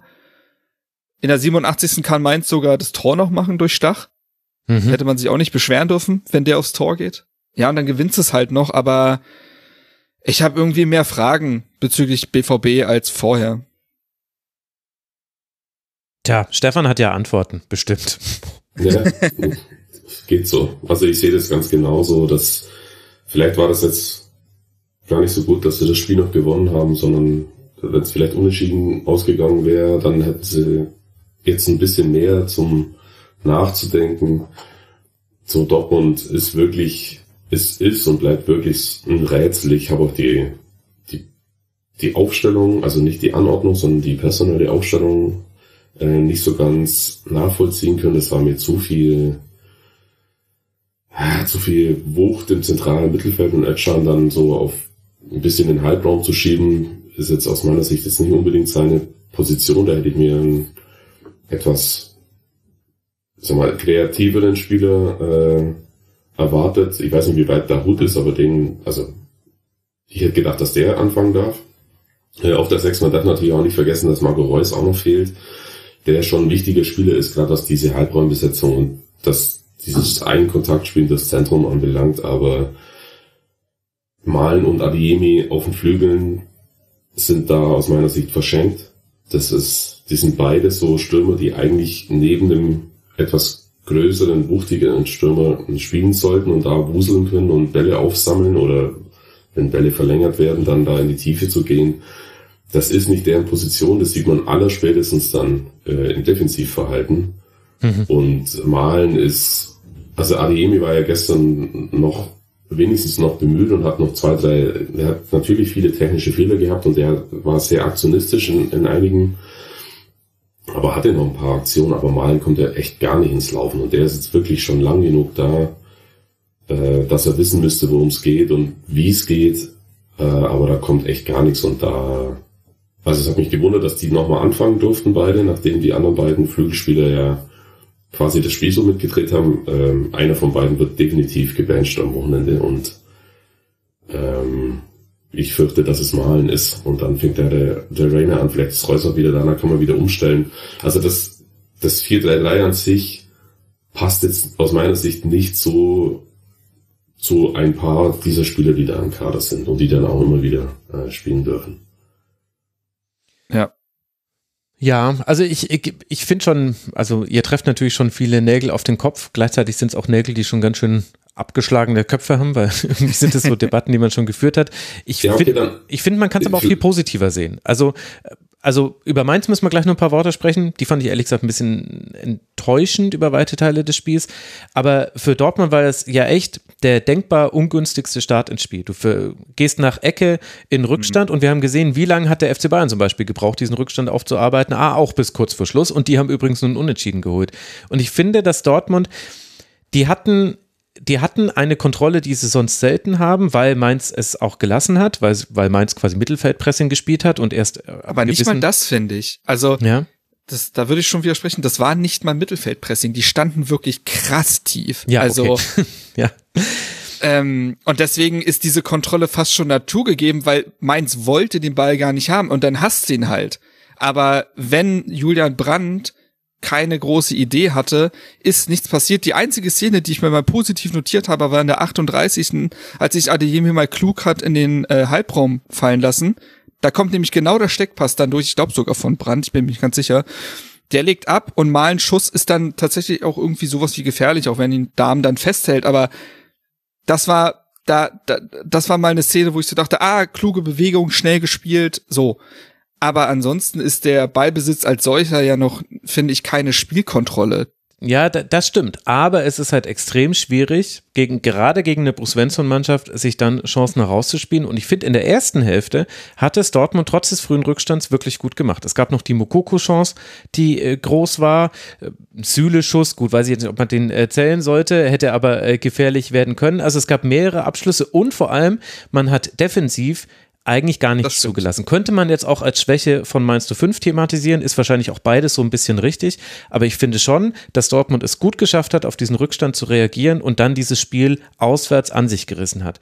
Worüber man dann aber sprechen kann, finde ich, ist, warum das dann wieder aufgehört hat. Und zwar ab der 68. Minute. Es gab dann nur noch einen Torschuss äh, für äh, Dortmund und das war dann tatsächlich auch in der 93. Minute Tor und ansonsten nur Chancen für Mainz 05 und da waren vor allem richtig große Chancen mit dabei, weil dann zwei Sachen glaube ich, passiert sind. Das eine war eben Ajorg, der wirklich auch hoch anspielbar war. Vorher hatte Dortmund die klare Lufthoheit. Ich glaube, irgendwie 21 zu 12 gewonnene Kopfballduelle, aber vor allem Schlotterbeck und Süle haben ihre Kopfballduelle immer gewonnen. Also sprich, mit hohen Flanken ging nichts und mit hohen Pässen. Das wurde besser als Ajorg kam. Der hat da manchen Ball gut verarbeitet. Und das zweite war, fand ich, dass dann eben die Absicherung nicht mehr so gestimmt hat und dieser Konter, mhm. den da Stach und Aaron, nee, Stach und Ajorg, äh, doch, Stach und Ajorg, genau, die haben ja dann genau. diesen, diesen Konter ausgespielt. Das ist ja Wahnsinn. Also, wie oft hätten die denn nochmal den Doppelpass spielen wollen, bevor sie dann schießen? Das, das ist ja irre, dass da quasi einfach Dortmund sich in so eine Situation begibt. Und das, das finde ich, kann man dann äh, thematisieren. Aber, also, vielleicht bin ich da jetzt auch zu BVB positiv, aber man muss halt auch erstmal dieses Spiel gegen Augsburg am letzten Wochenende und jetzt dieses Spiel gewinnen unter der Woche bei einem unangenehmen Gegner ich finde, man kann es auch zumindest so verargumentieren und könnte da jetzt so ähnlich sagen, weißt du, bei den Bayern, da haben wir ja so ein bisschen, war so ein bisschen das Fazit, also es war schwach, es war schlecht und so, aber ja gut, die kommen jetzt vielleicht noch ins Rollen. Könnte man dasselbe nicht auch zum BVB sagen? Aber hat man dasselbe nicht schon am dritten, achten und elften Spieltag zu Dortmund gesagt? Ja. Das ist mein ja. Punkt. Also mein Punkt ist, dass, mhm. also diese, so wie wir jetzt drüber reden, oder du jetzt gerade in dem Moment, dass ich das alles schon fünfmal gehört habe, im, also gefühlt. Und dass ich immer, ja, es gibt jetzt immer so ein Ja, aber. Ja, guter Punkt. Und das ist mir für Dortmund äh, dann ehrlich gesagt zu wenig, auch wenn es Leute gibt, die sagen, das ist ein, eigentlich nur etwas überdurchschnittlicher Kader mit, Kader mit drei, vier herausragenden Spielern. Das mag ja alles sein, aber das ist ja nicht. Also, wo ist der Anspruch? Da, also, das verstehe ich einfach nicht. Und vielleicht noch einen letzten Satz, auch wenn ich da jetzt nicht drauf rumreiten will, ähm, zur, zur Angriffsreihe also zwischen diesen drei Offensivspielern, nehmen wir mal den Brand raus, das sehe ich wie Marc. Äh, wenn es kreativ wurde, wenn einer mal einen Einfall hatte, dann kam es von ihm. Aber die anderen drei hatten ja überhaupt, also so gar keine Chemie untereinander, überhaupt mhm. kein Verständnis, was jetzt gleich passieren soll. Äh, so dieses zwei Züge vorausdenken, null. Das war so, als würde man einen Ball geben und der macht jetzt was und erst wenn er was gemacht hat, machen die anderen zwei was. Und das ist natürlich also das ist halt auf Dauer, das ist nicht tragbar. Und äh, wir reden bei Mukoko von einem, oh, ich will mich jetzt nicht in den Nesseln setzen, 18-Jährigen? Ich glaube, er ist 18, ne? Ich glaube, ja. Noch. jung ist er noch. Ähm, und deswegen ist die Kritik natürlich äh, mit Vorsicht zu genießen, aber ich glaube, du musst dir einen Yusufa Mukoko leisten können in deinem Spiel. Denn strategisch gibt er dir sehr wenig. Ich finde seine Entscheidungsfindung mitunter sehr schwierig, ähm, weil es ein Stürmer ist und das liegt natürlich, das, jetzt sagen wir, das ist das Stürmergehen. Natürlich sollte er sich die meisten Schüsse nehmen, ist ja klar. Aber er macht das teilweise so, also zu sehr aus dem Instinkt. Er kriegt den Ball, dreht sich um und egal wie weit das Tor weg ist, egal wie schlecht der Winkel ist, egal wie besser postiert der Mitspieler ist, da wird draufgehalten. Da gab es auch diese Szene in dem Spiel, wo er eigentlich zu Adiemi legen muss, ja, der ja, ja. dann Ge eigentlich Das war ja letztlich Tor die Chance, die ich vorhin äh, zitiert habe. Genau. genau. da hätte er querlegen müssen, stimmt. Und, mhm. und das ist mir zu überhastet. Wie gesagt, das ist also, ne, der ist 18, der kann sich diese Ruhe auch noch aneignen aber er machte ja quasi kaum Bälle fest oder ähnliches. Das, was ein Aller dann reinbringt, das, das hat Mukoko nicht. Ähm, auch aufgrund seiner körperlichen Statur und so weiter. Es ist also schon so ein reiner Knipser, wenn ich das jetzt so benennen möchte. Und dasselbe äh, Problem auf einer ganz anderen Ebene, sag ich mal, hatte Hertha auch mit Piontek, der ein reiner Knipser ist und der dir aus dem Spiel heraus nicht nichts gibt, der ist nicht hoch anspielbar, der ist nicht im Kombinationsspiel mit drin und so weiter. Und dafür musst du, den musst du dir leisten können. Das heißt, in der Mannschaft ansonsten davor muss es stimmen, damit Mukoko die Bälle auf den Fuß bekommt. Und so weit ist der BVB halt gar nicht. Wir haben die Probleme gerade angesprochen. Und dafür, man muss eigentlich beten, dass Aller möglichst schnell in solch einen Zustand kommt, dass er von Anfang an spielen kann, weil er die natürlich mal Bälle festmacht, weil er mal ablegen kann. Das war ja genau die Rolle, die er in Frankfurt hatte, wo dann auch wiederum ein Adeyemi und Co. von profitieren könnten. In der Form finde ich es aber auf der Mittelstürmerposition schwierig gelöst aktuell. Mhm. Ja, verstehe ich. Und du kriegst auf jeden Fall den Preis für die überraschendste Hertha-Referenz der Stunde. Damit hätte ich nicht gerechnet. Zu Mainz 05 noch ganz kurz. Hanje Osen hat erstmals äh, gespielt, äh, hat das äh, ganz gut gemacht. Ansonsten Ajork haben wir jetzt schon angesprochen, auch äh, Bruder, Gruder, Entschuldigung, der noch mit reinkam. Am Ende eine ärgerliche Niederlage für Mainz 05 in einem Spiel, in dem man jetzt aber auch nicht den Gegner dominiert hat. Ich denke, das ist jetzt auch schon klar geworden. Mainz spielt jetzt dann gegen den VfL Bochum. Das wird natürlich ein ungleich wichtigeres Spiel mit Blick auf die Tabelle, denn Mainz 05 hat 20 Punkte und der VfL Bochum hat 16 Punkte, liegt aktuell auf dem Relegationsplatz. Platz. Für die Dortmunder, die 31 Punkte haben und auf Rang 5 gesprungen sind, wie vorhin schon erwähnt, geht es jetzt dann nach Leverkusen. Da war ja bisher immer viel drin in diesen Spielen. Mal gucken, wie das jetzt dann am Wochenende wird. Und viel drin war auch im Spiel zwischen Hertha BSC und den VfL Wolfsburg. Und es war ja klar, dass Wolfsburg ein Ergebnis wie das 6 zu 0 gegen Freiburg nicht wiederholen könnte. Und deshalb ist das im Auswärtsspiel nur ein 5 zu 0 geworden. Swanberg, Arnold, Wind, Baku und äh, Marmouche machen die Tore in einer Partie, die Hertha über Teile nur als Zuschauer erlebt, würde ich sagen. Marc, du hast es dir genau zu Gemüte geführt und du bist nicht dafür zu beglückwünschen. Es wundert mich nicht, dass da jetzt der Krankenwagen schon von hinten kommt. Ja, ja. Aber ich, ja, ja. Ich, aber ich verspreche, es wird ja kein Schwerpunkt. Das heißt, wir, vielleicht brauchen wir die Sirene dann doch nicht. Was ist denn zu diesem Spiel zu sagen? Kannst da die üblichen Floskeln nehmen. Totalausfall, äh, Offenbarungseid, alles Mögliche. Ähm, Hertha kommt aus einer Partie gegen den VfL Wolfsburg, wo auch schon nichts geklappt hat ähm, äh, VfL Wolfsburg sei schon, der andere VfL, VfL Bochum. Genau, ja. So, so rum ist es richtig. Ähm, wo schon nichts geklappt hat, wo man eigenartig ähm, gespielt hat, wo, wo man gedacht hat, wo ist denn die Mannschaft, also was hat sie denn in der WM-Pause gemacht? Wirkte sehr uninspiriert im eigenen Ballbesitzspiel. Gleichzeitig fehlte in den Zweikämpfen die Intensität. Äh, man ist sehr viel hinterhergelaufen. Und das hat sich aufs Wolfsburg-Spiel eins zu eins übertragen, wenn nicht sogar noch ein bisschen schlimmer. Plus du hast es jetzt halt einen Gegner, der das natürlich wie kaum eine zweite Mannschaft aktuell in der Bundesliga auszunutzen weiß. Also mit diesem Sieg ist Wolfsburg jetzt, glaube ich, seit zehn Spielen ungeschlagen und hat die letzten sechs Spiele gewonnen. Ähm, ja, so, und diese Mannschaft kommt da halt hin und äh, mit einer sehr breiten Brust. Es ist von der ersten Minute an das Spiel des VfL Wolfsburg und was dann eben aber wiederum bitter ist, denn das kann ja vielleicht noch passieren, dass du dir in den ersten Minuten hinterher rennst, dass du dir in der vierten Minute aber wieder ein so naiv verteidigtes Standardtor reinholst und so mhm. dem Rückstand hinterher rennen musst. Das ist halt bitter, weil also Hertha in der Hinrunde war defensiv einer der besseren Mannschaften der Liga. Es gab nur sechs Teams, die ähm, mehr Treffer kassiert haben. Also nach, also vor der WM-Pause hatte man 22 Gegentore. Schon da war aber das Problem, dass von den 22 Gegentoren acht Tore aus Ecken und Freischüssen entstanden sind. Es war also offensichtlich ein Defizit und das zieht sich jetzt weiter durch, denn schon gegen Bochum hat man eine sehr schlecht verteidigte Ecke mhm. ähm, äh, zum Gegentor kassiert von Kevin Schlotterbeck. Das war gruselig verteidigt und dasselbe jetzt auch für Wolfsburg und Swanberg, der da völlig frei steht, weil alle Hertha-Spieler auf einer Linie bleiben, Kenny nicht bei Swanberg bleibt und dann steht's halt 1 zu 0 und Wolfsburg holt sich damit das Verständnis von wegen, ah, okay, geht genauso weiter wie vorher, alles klar. Spulen wir das Programm so ab. Das war das dann war allerdings teilweise auch eine sehr gute gefällig. Variante, muss man sagen. Also das war, war, ja, das war also er, er, er läuft quasi vom äh, zweiten Pfosten im Rückraum auf den Schützen zu, bekommt dann den Ball im Lauf noch und macht den Volley rein.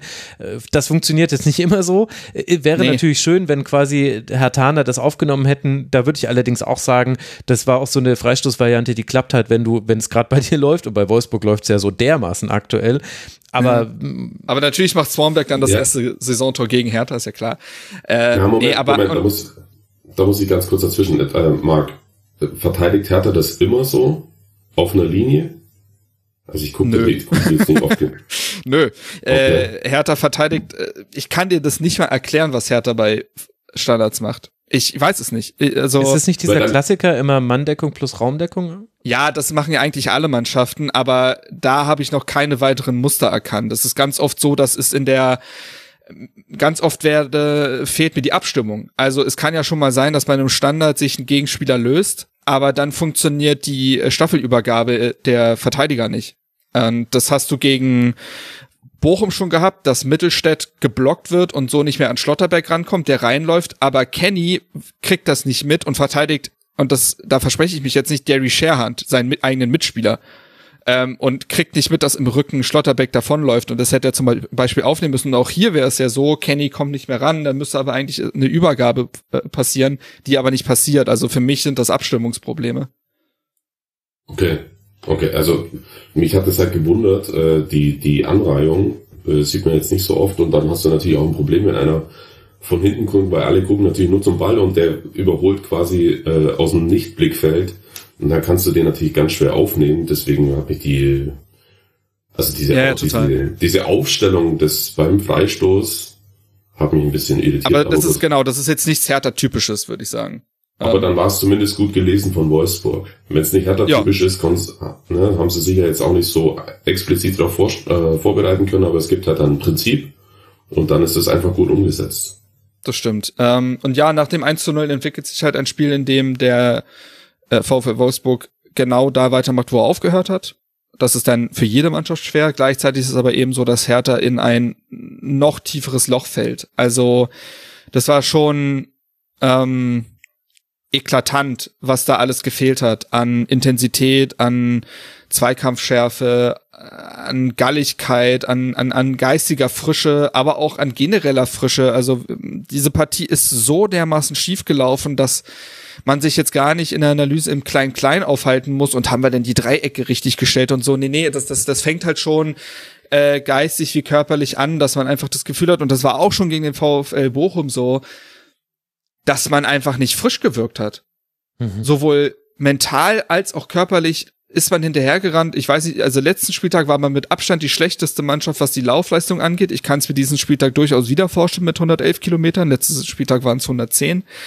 Ähm, du, du, du, du bist überhaupt nicht intensiv aktuell und äh, lässt dir das Spiel völlig diktieren und äh, das lädt dann Bochum zu drei Treffern ein und Wolfsburg zu fünf. Und am Ende ist das eine völlig apathische Leistung. Und man fragt sich tatsächlich, was in dieser WM-Pause passiert ist. Ähm, da, das, das, das ist eigentlich nicht zu erklären aktuell und alle suchen aktuell noch nach den Gründen. Also man ist mit der schlechteste Laufleistung des Spieltags. Ja, wenig verwunderlich. Es ist, es, es hakt an so vielen grundsätzlichen Dingen, wie gesagt, dass man große Fragen stellen muss und sich gar nicht jetzt im Gegenpressing-Verhalten oder so aufhalten muss. Es, es ist wie äh, nach dem ersten Spieltag gegen Union, als man ja auch verdient verloren hatte und wenig gezeigt hat und Schwarz gesagt hat, wir brauchen jetzt gar nicht tief in die Analyse gehen, wenn die Basics fehlen. Und genau so ist es jetzt in den letzten beiden Spielen gewesen, auf eine ganz brutale Art und Weise auch. Das ist aber, äh, ohne das zu schwarz zu malen, ist es echt kein besonders gutes Zeichen aus meiner Sicht, wenn's, wenn nach einer langen Pause mit demselben Trainer, ähm, wenn es so, also unabhängig von den Ergebnissen, sondern einfach leistungstechnisch und das, was die Spieler umsetzen können, von dem, was der Trainer verlangt, ja. kein besonders gutes Signal und äh, auch die dieses, dieser rote Faden mit dieser einen Disziplin, die sie gar nicht können, also in dem Fall ist es jetzt Defensivstandards offenbar, äh, das ist eine super ungute Mischung. Und äh, ich, also beide haben, und Bobic hat ja gesagt, es gibt überhaupt kein, keine Diskussion äh, über den Trainer oder zum Trainer. Das ist, muss er natürlich auch sagen. Ähm, aber das, ich weiß nicht, was sie dann intern sehen, was dann wirklich besser wird. Das können wir natürlich nicht beurteilen, wir sind ja nicht jeden Tag beim Training. Aber da muss man jetzt dann schon mal gucken, dass dann das sich wirklich dann auch was entwickelt. Ich will jetzt hier auch nicht den verkappten Hertha-Schwerpunkt aufmachen, aber ich verfolge diese Mannschaft ja nun wirklich schon sehr, sehr lange intensiv und ich, ich, ich glaube, es, es, es wirkt sehr wie die letzten Bundesliga-Jahre des HSV, dass du veränderst gefühlt alles. Ne? Es gibt ein neues Präsidium, es gibt eine neue Geschäftsführung, es gibt einen neuen Trainer, es gibt eine ähm, Teilen veränderte Mannschaft. Ähm, und du kriegst es aber nicht raus. Das ist jetzt das vierte Jahr in Folge, in dem man knietief im Abschießkampf steckt. Und die Konstante ist ein Stück weit, dass man nie Konstanz eben auf der Trainerposition geschaffen hat. Hm. Das, äh, das hatte unterschiedlichste Gründe. Da brauchen wir jetzt gar nicht auf jede einzelne Personalie eingehen. Und teilweise war dann Hertha so tief drin, dass man auch nochmal reagieren musste, das ist klar. Aber ich glaube, ich, ich sehe aktuell nicht, dass es mit einem anderen Trainer einen Wundereffekt gäbe. Ich glaube, dass diese Mannschaft und das meine ich ohne Sport, ohne Hohn. Das sollte eh ein Thema sein, was viel ernster genommen werden sollte im Fußball. Ich glaube, diese Mannschaft braucht psychologische Hilfe.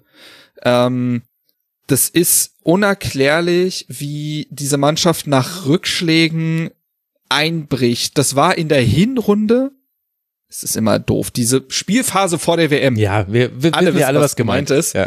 Ähm, war das noch nicht so? Da ist man teilweise beeindruckend zurückgekommen nach Rückschlägen und hat sich nicht aufgegeben. Ich glaube, dass das eventuell aber auch daher kommt, dass es teilweise so früh in der Saison war, dass noch gar nicht diese Ernsthaftigkeit reinkam. So von wegen, oh Gott, wenn wir diese Partie verlieren, dann sieht's ja schon so schlimm aus, weil die Tabelle zu dem Zeitpunkt noch nicht viel wert war. Das heißt, die Mannschaft konnte ein bisschen unbeschwerter sein und ist in Spielen wie gegen Leipzig, aber auch gegen Gladbach und so weiter, trotz Rückschlägen haben die eine wirklich ordentliche Partie gezeigt oder sind nochmal sehr gut zurückgekommen.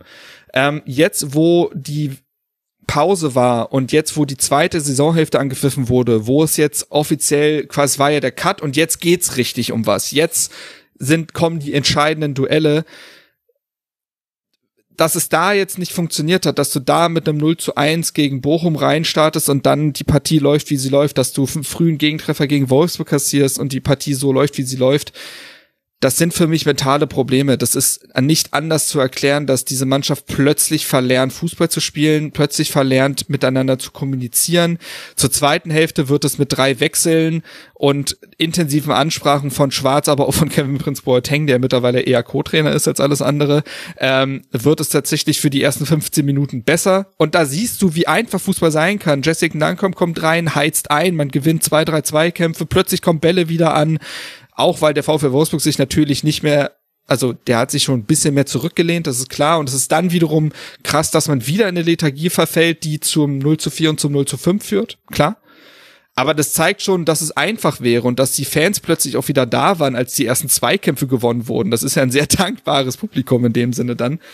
Ähm, kurzum, ich bin selber noch dabei, meine Gedanken zu sortieren, weil das alles so aus dem Nichts kommt, weil man eigentlich dachte, diese Mannschaft ist ein bisschen neu, das ist ein neuer Trainerstab. Natürlich wird diese Wintervorbereitung super wichtig sein, um sich noch weiter aneinander zu gewinnen, um weiter am Spielstil zu schrauben, weil das Narrativ über die gesamte Hinrunde und auch dann in der Winterpause war. Und das ist vielleicht auch eben das Gefährliche gewesen, was eine falsche Sicherheit gegeben hat. Man sprach immer wieder von den fehlenden letzten Prozenten weil es ganz viele Partien gab, in denen sich Hertha gut präsentiert hat, aber das Ergebnis nicht gezogen hat. Mhm. Und es war immer wieder die Rede von, man muss sich nur belohnen. Und ich glaube, dass das auch für einzelne Partien absolut gestimmt hat, aber die Formkurve hat schon zum Ende hin etwas nach unten gezeigt, äh, also als man dann knappe Siege gegen Schalke, aber auch äh, Niederlagen, die sehr trostlos waren gegen Bremen und Stuttgart. Man hat dann zum Ende hin nochmal gegen Köln knapp gewonnen, okay, das hat dann vielleicht nochmal beschönigt, aber da fehlt es teilweise an Qualität in dem Kader und gleichzeitig ist diese mentale Festigkeit gar nicht gegeben. Ich wollte jetzt auch keine Trainerdiskussion hier unter uns drei aufmachen. Ganz im Gegenteil, ich finde, dass äh, Sandro Schwarz ist echt ein cooler Typ und ich finde ihn auch als Trainer ganz gut, aber also man weiß ja, was da was da ganz schnell passieren kann und dass das, was man vorgestern noch erzählt hat, dass das dann halt einfach nichts mehr zählt. Aber wir werden sehen. Aber das Gesamtbild schaut aus meiner Sicht nicht besonders gut aus momentan.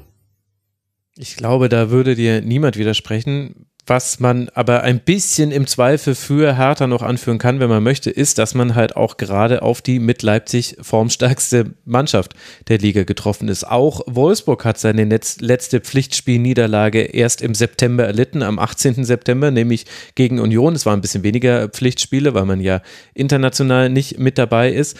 Aber vor allem jetzt in den letzten Partien war man halt auch wirklich am Rollen. Und wenn ich mir zum Beispiel einen Swanberg angucke, der, der reingekommen ist für den am Oberschenkel verletzten Felix Metscher, der hat ja ein fantastisches Spiel gemacht. Das Tor ist super, der Assist vor dem 3 zu 0 war gut, der vor dem 4 zu 0 war mega, mega gut. Ein Wimmer war sehr gut. Ich meine, der ist alleine der ganzen Abwehr von Hertha davon gelaufen. Das war diese Szene, die dann zum Freistoß geführt hat, der dann zum Strafstoß wiederum geführt hat, was auch so eine typische Hertha-Aktion ehrlich gesagt war. Aber ich wollte ja eigentlich gerade sagen, Wolfsburg spielt auch gerade sehr gut. Wolfsburg ja, ja, ja. Gegen Wolfsburg darfst du gerade wenig zulassen, weil Wolfsburg gerade in so einer Phase ist, da machen sie auch dann das 1 zu 0. Und das kommt halt auch mit dazu. Also es war halt auch Und einfach. in der Grundstruktur sind sie einfach auch so gut. Also defensiv ist das sehr, sehr also klare Abstände, klare Abläufe, die nicht mal die kompliziertesten sind, aber alle wissen, woran sie sich zu halten haben. Das hat Nico Kovac wirklich gut hinbekommen. Ähm, die sind nicht in Panik verfallen in der schwächeren ersten Saisonphase und haben weiter dran gearbeitet und da siehst du, was das bewirken kann. Und Konga, gut, das ist ein Thema nochmal vielleicht für sich, aber der wurde auch von der Wolfsburger Innenverteidigung wirklich aufgefressen. Also mhm. gegen Lacroix und Bornau äh, da kommst du nicht durch aktuell. Und ähm, das, das Problem hat nicht nur Konga, aber der ist nun mal aktuell auch ohne Form. Ja, die Probleme sind wie gesagt so so zahlreich wie groß bei Hertha, dass man wieder ganz im Kleinen anfangen muss. Und jetzt ist halt die Frage, ob man dafür die Zeit bekommt und ob das überhaupt passieren wird, also ob diese Fortschritte nochmal erzielt werden. Ähm, es ist auf jeden Fall ein unerklärlicher Bruch und es ist ein bisschen eigenartig. Du hast das Gefühl, Florida, wo sie ja waren, war wie so eine Utopie. Da war die Sonne schön und da hat man gute Laune im Training und dann, ja, die letzten Prozente und dann hat man gegen. Alle Testspiele gewonnen oder wie war das? So gefühlt, aber auch gegen eben sehr unterklassige Gegner. Also der stärkste Gegner war ein kolumbianischer Erstligist. Ähm, ansonsten auch so eher gegen Amateurteams und so weiter und ja, ja, das wird und jetzt habe ich das Gefühl, jetzt ist wie so ein grauer Filter über alles gelegt worden. Die, die haben vergessen, wie es dann teilweise ist, dann in der Bundesliga spielen zu müssen und auf welche Prozente es dann tatsächlich ankommt. Denn wenn Hertha, ja, es fehlten teilweise ein paar Prozente, wenn Hertha die aber nach unten hin fehlen, dann ist man nicht mehr Bundesliga tauglich. Das ist so mit diesem Kader.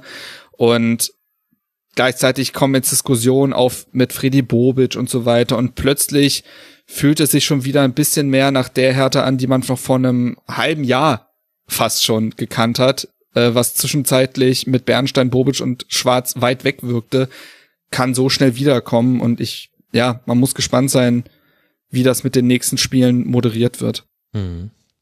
Also für Hertha mit 40 Punkten auf Platz 17 geht es jetzt dann weiter im Stadtderby gegen den ersten FC Union. Dann wird man bei Eintracht Frankfurt spielen. Wolfsburg, die auf Rang 7 bleiben, aber jetzt wirklich den Anschluss haben zu den oberen Plätzen. Zwei Punkte Rückstand sind es auf äh, die Champions League aktuell.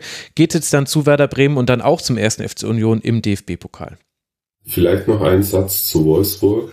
Ähm, wie man jetzt da sehen kann, also Kovac, du hast es ja gerade schon äh, angesprochen, mag, äh, wie sie verteidigen können, das, also wie gut und wie, wie einfach in Anführungszeichen sie verteidigen können, da sieht man jetzt schon, was der Trainer ausmacht. Äh, und der seine Mannschaft jetzt oder die, diesen Kader jetzt auch, auch ein bisschen entfalten lassen kann. Und der, der Wimmer, immer wenn ich den sehe, so am Anfang hat er so ein bisschen viel Flausen im Kopf gehabt noch, auch in Bielefeld letztes Jahr. Und jetzt wird er der Erwachsene und der, der schlüpft aus meiner Sicht immer so ein bisschen, immer mit jedem Spiel noch ein bisschen mehr in diese Max Kruse-Rolle, ähm, die Kruse eigentlich ja ausfüllen sollte, aber hm. wo es ja dann aus verschiedensten anderen Gründen nicht geklappt hat. Und komischerweise, seit Kruse nicht mehr da ist, hm. äh, funktioniert diese Mannschaft auch. Also das kann man jetzt im Nachhinein, kann man natürlich immer schlau daherreden, aber diese Entscheidung, ich glaube, das war im September oder so, diese Entscheidung, ähm, sich rigoros von dem Spieler zu trennen, um die anderen Spieler dann, um denen mehr Möglichkeiten zu geben, die aber sie auch in die Pflicht zu nehmen, ne? Also. Ja, und genau, und das entpuppt sich wirklich als, als genau richtig. Ähm, und für Wolfsburg gilt aus meiner Sicht dasselbe wie für Frankfurt hundertprozentiger Champions League Aspirant. Also deswegen, deswegen bin ich auch so ein bisschen kritisch, was Dortmund anbelangt, weil die, wenn die jetzt noch weiter vor sich hinschlafen und sagen, ja, ja, das wird jetzt alles schon, dann gibt's zwei, drei andere Mannschaften, die, die sie vielleicht noch gar nicht so richtig auf dem Schirm haben. Und dann sind die am Schluss tatsächlich Fünfter. Hm. Ja, guter Punkt. Gute Ergänzungen zu Wolfsburg. Vielen Dank. Dann schauen wir jetzt auf äh, Leverkusen gegen Bochum, denn auch äh, Leverkusen robbt sich langsam oben ran, aber hat noch einen deutlichen Abstand. 24 Punkte hat Leverkusen nach diesem Spieltag. Das sind sieben Punkte Rückstand auf eben Freiburg, Dortmund und Eintracht Frankfurt. Aber immerhin kam gegen den VfL Bochum zwei drei Punkte mit dazu durch ein 2 zu 0. So ist es richtig. Tabsoba trifft in der achten Minute verwandelt er einen Strafstoß. Vorher wurde Diaby von Schlotterbeck gefault und Adam Losek kann mit seinem Tor in der 53. Minute nach Vorlage von Florian Wirtz auf 2 zu 0 stellen. Und auf Leverkusener Seite, also es wäre jetzt ein bisschen polemisch zu sagen, das war schon alles, was da passiert ist. Ganz so war es nicht, aber so wahnsinnig viel ist nicht passiert. Dafür hatte Bochum durchaus noch so manche Gelegenheit. Und jetzt ist es, Stefan, dann so der Klassiker, wo man vom Ergebnis her argumentieren kann und sagen kann, ja, Leverkusen hat es doch super verwaltet. Wo man aber auch logischerweise auch kritischer sein könnte, sagen könnte, ist es wirklich der Anspruch von Leverkusen, dass der Gegner den Ball hat ab 1 zu 0 Führung und man dann halt auf seine zugegebenermaßen sehr gefährlichen Konter setzt? Ja, in welche Richtung würdest du gerne argumentieren, wenn wir uns dieses 2 zu 0 anschauen? Ja, schwierig. Also echt ein eigenartiges Spiel aus meiner Sicht. Ähm ich, also Bochum habe ich so gut auswärts noch gar nicht gesehen dieses Jahr. Für mich ist das eine Mannschaft, die maximal ein oder zwei Auswärtsspiele gewinnt und die den Klassenhalt, so sie den denn schaffen sollten, fast ausschließlich über die Heimspiele einfahren muss. Mhm. Aber das war, das war ein erstaunlich gutes Spiel und dann auch da kann man sehen, dass der Trainer, also auch da kann man den Einfluss des Trainers sehen, der, der es wirklich geschafft hat, die Mannschaft jetzt ziemlich zu stabilisieren. Ähm, auch gegen, in einem Auswärtsspiel gegen eine andere Mannschaft, die wirklich ganz gut drauf ist momentan. Und das fand ich schon erstaunlich. Also ich habe vor dem Spiel gedacht, das wird Leverkusen relativ klar dominieren und auch gewinnen dann das Spiel. Gewonnen haben die das auch. Aber das war wirklich ein Spiel auf Augenhöhe, das genauso gut unentschieden ausgehen kann oder kippen kann. Das fand ich schon erstaunlich, aber eher aus, nicht aus Leverkusener Sicht, sondern eher aus Bochumer Sicht. Da war ich wirklich überrascht, wie gut die waren. Hm. Marc? Ich kann ehrlich gesagt wenig hinzufügen. Also auch einfach, weil in dieser Partie so wenig passiert ist. Also Randnotiz ist, oder es ist ja nicht mal eine Randnotiz, aber dass Florian Wirz in der Startaufstellung stand, war natürlich äh, schön zu sehen. Mhm. Hat auch ein, zwei Momente gehabt, ähm, aber ist natürlich noch nicht da, wo er vorher war. Das ist ja vollkommen logisch. Dann löst es halt ein bisschen auch wieder die individuelle Klasse von einem Diaby, der da den Elfmeter rausholt ähm, mit seinem Tempo. Ähm, gut, wie, äh, gleichzeitig kann man zu Würz übrigens ja auch noch sagen, dass er dann ja trotzdem noch die Vorlage, selbst wenn er noch nicht da ist, wo er vorher war, liefert er trotzdem die Vorlage zum 2 zu 0. Also Unterschiedsspieler ist er dann dennoch. Bochum kann sich wenig vorwerfen. Ähm, und das ist vielleicht auch gar nicht eingeplant, äh, aktuell dann halt gegen Dortmund, äh, Dortmund sage ich schon, gegen äh, Leverkusen was mitzunehmen. Ähm, ich finde schon, dass sie den Schwung aus dem Hertha-Spiel mitgenommen haben und äh, sich stabil präsentieren und sich auf jeden Fall die Chance erwahren, äh, überm Strich zu bleiben am Ende. Die sind konkurrenzfähig. Das ist, glaube ich, das, was sie aus diesem Spiel mitnehmen können, auch gegen eine äh, Leverkusener Mannschaft, die ja, also noch nicht da ist, wo sie vielleicht sein kann, aber ich finde schon, man sieht einen Effekt unter Xabi Alonso, einfach, dass sie insgesamt ein bisschen stabiler ist, nicht mehr so naiv, ähm, hat sehr pragmatisch erstmal die Defensive gestärkt und vielleicht kommt nach und nach dann die Offensive auch mit einem besser werdenden Wirtz dann wieder. Ähm, dann wird's besser. Ja. So. Stark. so. Ja. Sehr gut. Ja, also ja, aber Bochum kann, Bochum braucht sich jetzt, also ich finde die, die, es sah ja zwischenzeitlich wirklich sehr düster aus, aber ich finde unter Thomas Letsch haben die wirklich eine sehr eindeutige Lernkurve und ähm, das dürfte Hoffnung machen für die Rückrunde.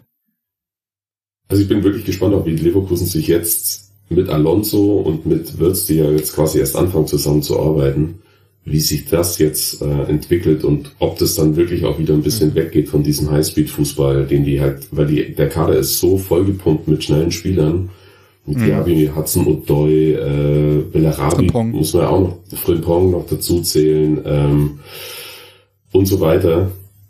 Oder Adli. Aber so im. Adam Loschek ist auch sehr schnell.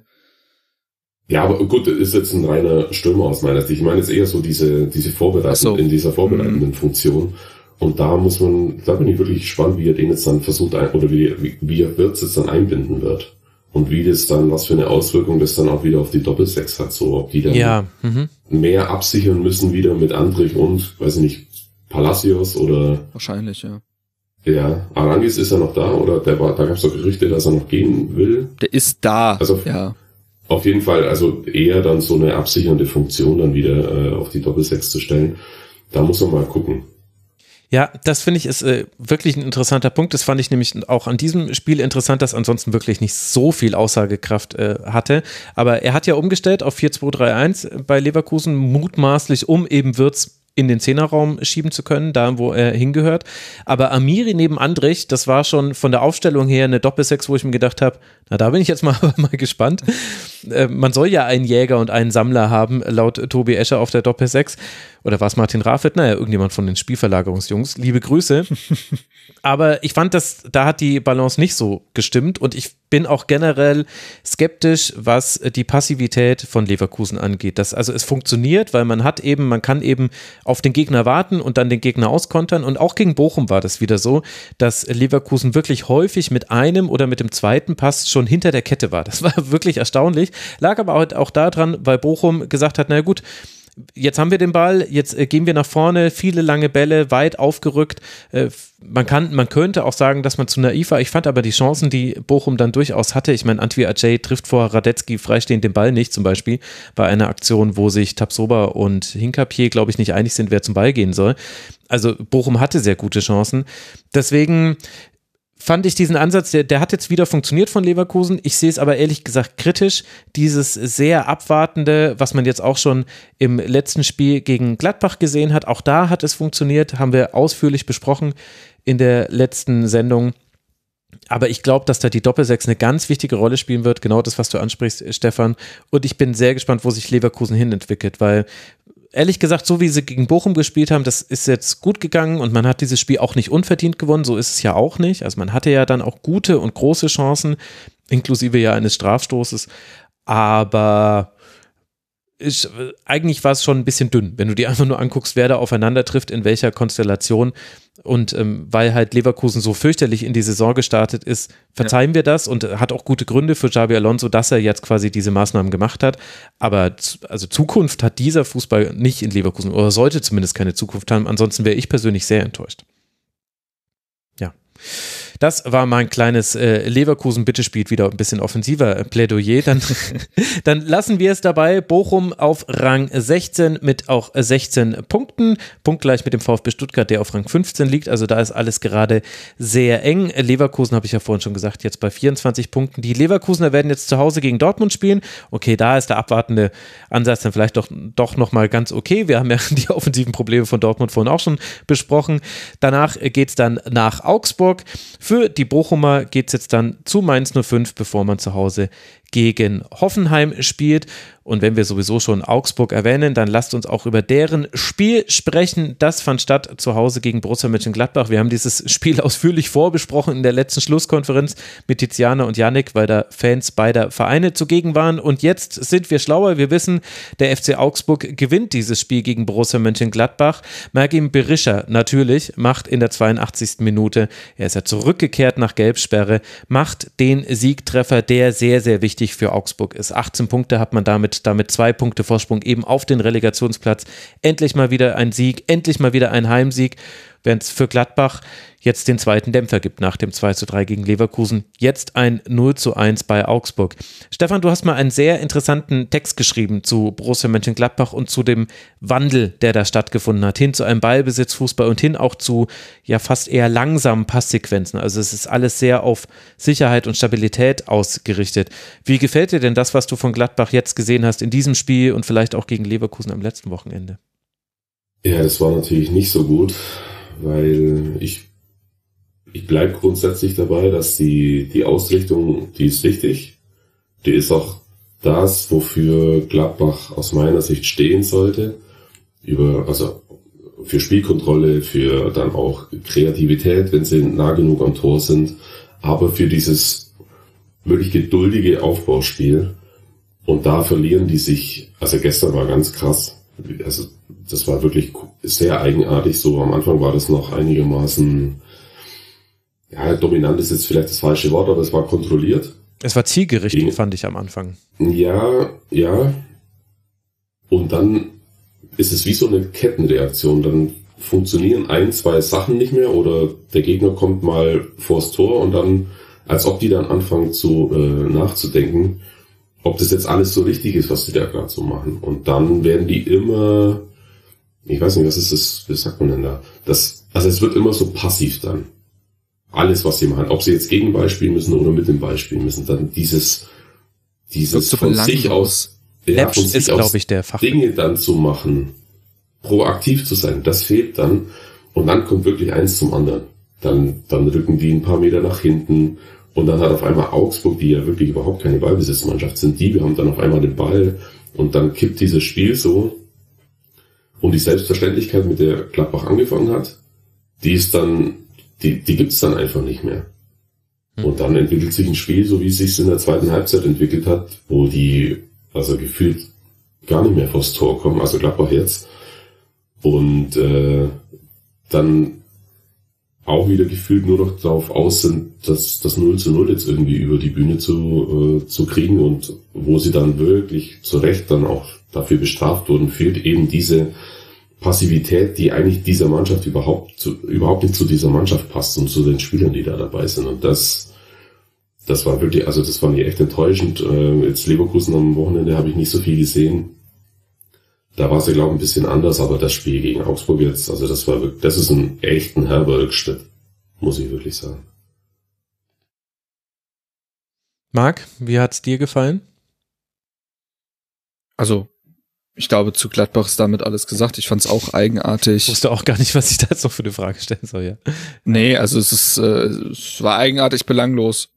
In Gänze. Und als man dann wieder musste, konnte man nicht mehr, weil man keinen Rhythmus mehr aufbauen konnte und Gladbach, äh, Gladbach sag ich schon, Augsburg das dann auch äh, gut verteidigt hat. Und ansonsten Augsburg, ja, also knüpfen ein Stück weit auch daran an, was sie schon gegen Dortmund gemacht haben. Die spielen jetzt schon mutiger und frecher, habe ich das Gefühl, und intensiver. Das ist schon, geht schon mehr in die Richtung von dem, was sich Enrico Maaßen da vorstellt, auch mit den ja, zahlreichen Neuzugängen, muss man ja sagen. Ähm, auch einem Bellio, dem sie ja, den sie anscheinend ja auch Gladbach ein Stück weit weggeschnappt haben, wenn man es medial so verfolgt hat.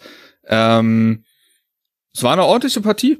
Also ich finde, sie waren öfter mal im Drücker, sie hatten Torchancen, wenn auch jetzt nicht überragende, aber es gab genug. Es gab auch den Pfostentreffer von Roveleo beispielsweise. Ähm, das Tor mhm. mit dem Außenriss ist sehr sehenswert, muss man auch sagen. Ähm, sie können jetzt mittlerweile eben auch durch die, auch teilweise durch die ähm, Transfers auch wirklich Qualität von der Bank noch bringen. Also es ist schon nicht verkehrt, was da von der Bank kommen kann. Jetzt ist ein Dorsch, hat jetzt auch sein Comeback gegeben. Der wird vielleicht auch nochmal für die Saison äh, wichtig. Also ein Spiel, was nicht nur vom Ergebnis her Mut machen sollte, glaube ich. Das war von der Intensität, von der Bereitschaft und auch vom Offensivgedanken her auch für das, was bisher gespielt wurde vom FCA in dieser Saison, war das echt in Ordnung. Ja, und also nochmal ganz kurz auf äh, bei Gladbach anknüpfend, die hatten dann ein bisschen das, in Anführungszeichen, Pech, dass sie dann halt so eine Mannschaft wie Augsburg im Auswärtsspiel dann erwischen, wenn sie schon selber so ein eigenartiges Spiel hinlegen, die natürlich sowas sofort riechen und dann wirklich super aggressiv sind. Also das war wirklich gut von Augsburg und man sieht bei denen tatsächlich, dass dieses, die konnten ja am Anfang wirklich wenig, am Anfang der Saison wenig mit dem Ball anfangen, aber es wird immer besser.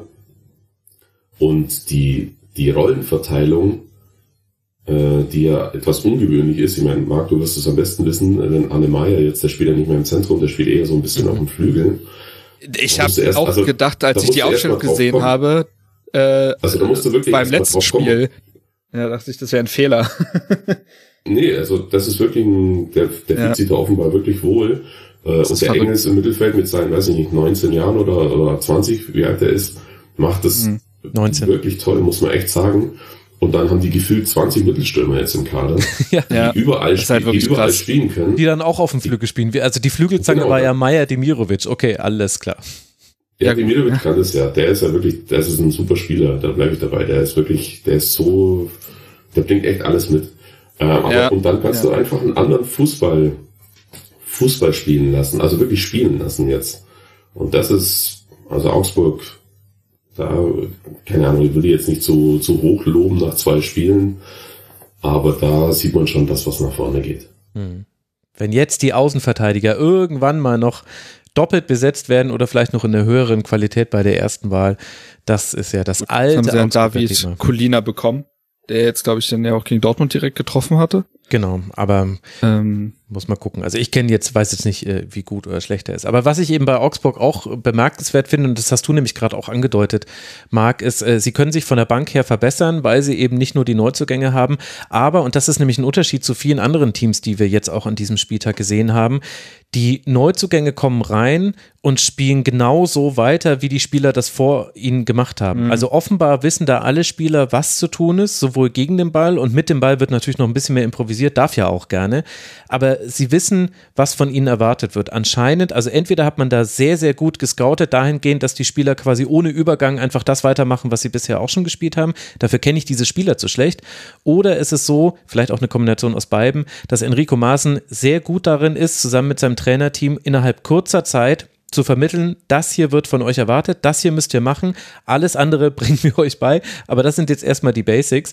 Und dazu gehört eben zum Beispiel die Art und Weise einfach, wie man Gegnern bei der Ballannahme einfach schon auf den Zeiger geht weil man eben schon da ist und sagt, äh, ja, also drehen kannst du dich jetzt übrigens nicht mehr, weil dann, dann ziehe ich ansonsten hier ein leichtes Foul gegen dich, dann ist der Spielfluss wieder unterbrochen. Das ist schon wirklich, also hat zumindest in diesem Spiel sehr gut funktioniert, wird jetzt nicht in jedem so weitergehen bei Augsburg, aber das unterscheidet Augsburg tatsächlich, finde ich, zum Beispiel vom VfB, über die wir gleich noch sprechen werden, von Hertha, über die wir schon gesprochen haben man, hat Ähnlichkeiten zu Bochum. Ich finde, das ist ein verbindendes Element zwischen Bochum und Augsburg. Aber das, also es ist interessant. Ja, und alle wissen tatsächlich, was zu tun ist. Also wenn du Arne Meyer auf dem Flügel spielen lässt, dann muss, also dann muss ganz klar sein, was alle drumherum auch machen, um das äh, möglich zu machen. Denn ich hätte jetzt nicht gewusst, dass du zum einen da ein Raumgefühl für besitzt. Also ist ein spielintelligenter Spieler, da brauchen wir nicht drüber reden. Aber und auch das Tempo nicht. Und dann musst du halt so intelligent verschieben, dass das in der Formation wieder Sinn ergibt, wenn er auf dem Flügel spielt. Und das zeigt ja, dass anscheinend die Muster auch in der Winterpause wahrscheinlich dann eintrainiert, schon jetzt sehr gut greifen.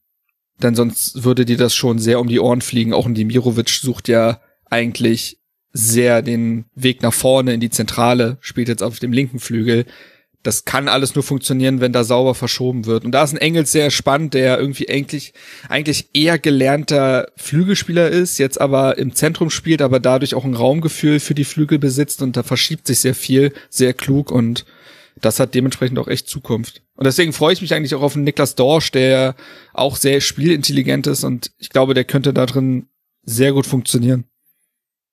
Ja, sind wir mal gespannt. So wie wir jetzt Augsburg äh, gelobt haben, ja, ist völlig also, klar, dass sie am nächsten Spieltag in Freiburg so richtig auf den, auf den Deckel bekommen. Aber gut, wir ja. stehen trotzdem zu unseren Worten. 18 Punkte hat Augsburg jetzt, ich habe es ja schon eingangs erwähnt. Für Borussia Mönchengladbach, die auf Rang 9 abrutschen, bei 22 Punkten bleiben. Das heißt, der Anschluss nach oben, also zu den internationalen Plätzen, das sind neun Punkte und der Vorsprung auf unten, das sind sechs Punkte. Gladbach meandert so ein bisschen zwischen den Tabellenhälften. Für Gladbach geht es jetzt dann zu Hoffenheim. Das ist die nächste Partie der Borussia und Hoffenheim ist auch die da beteiligt am letzten Spiel, über das wir sprechen wollen. Am Ende war es ein 2 zu 2 und mehrmals stand der Stuttgarter Ahamada bei diesem Spiel in Hoffenheim unfreiwillig im Fokus, beziehungsweise freiwillig. Also vor dem 0 zu 1 klärt er eine Flanke unsauber. Dann bereitet er aber sowohl das 1 zu 1 als auch das 2 zu 1 vor, sieht dann allerdings beim Torjubel zu diesem 2 zu 1, weil er zu den Fans in den Block geht, an den Block geht, sieht er dafür die gelb-rote Karte. Vorher hatte er nämlich schon gelb gesehen wegen Meckerns.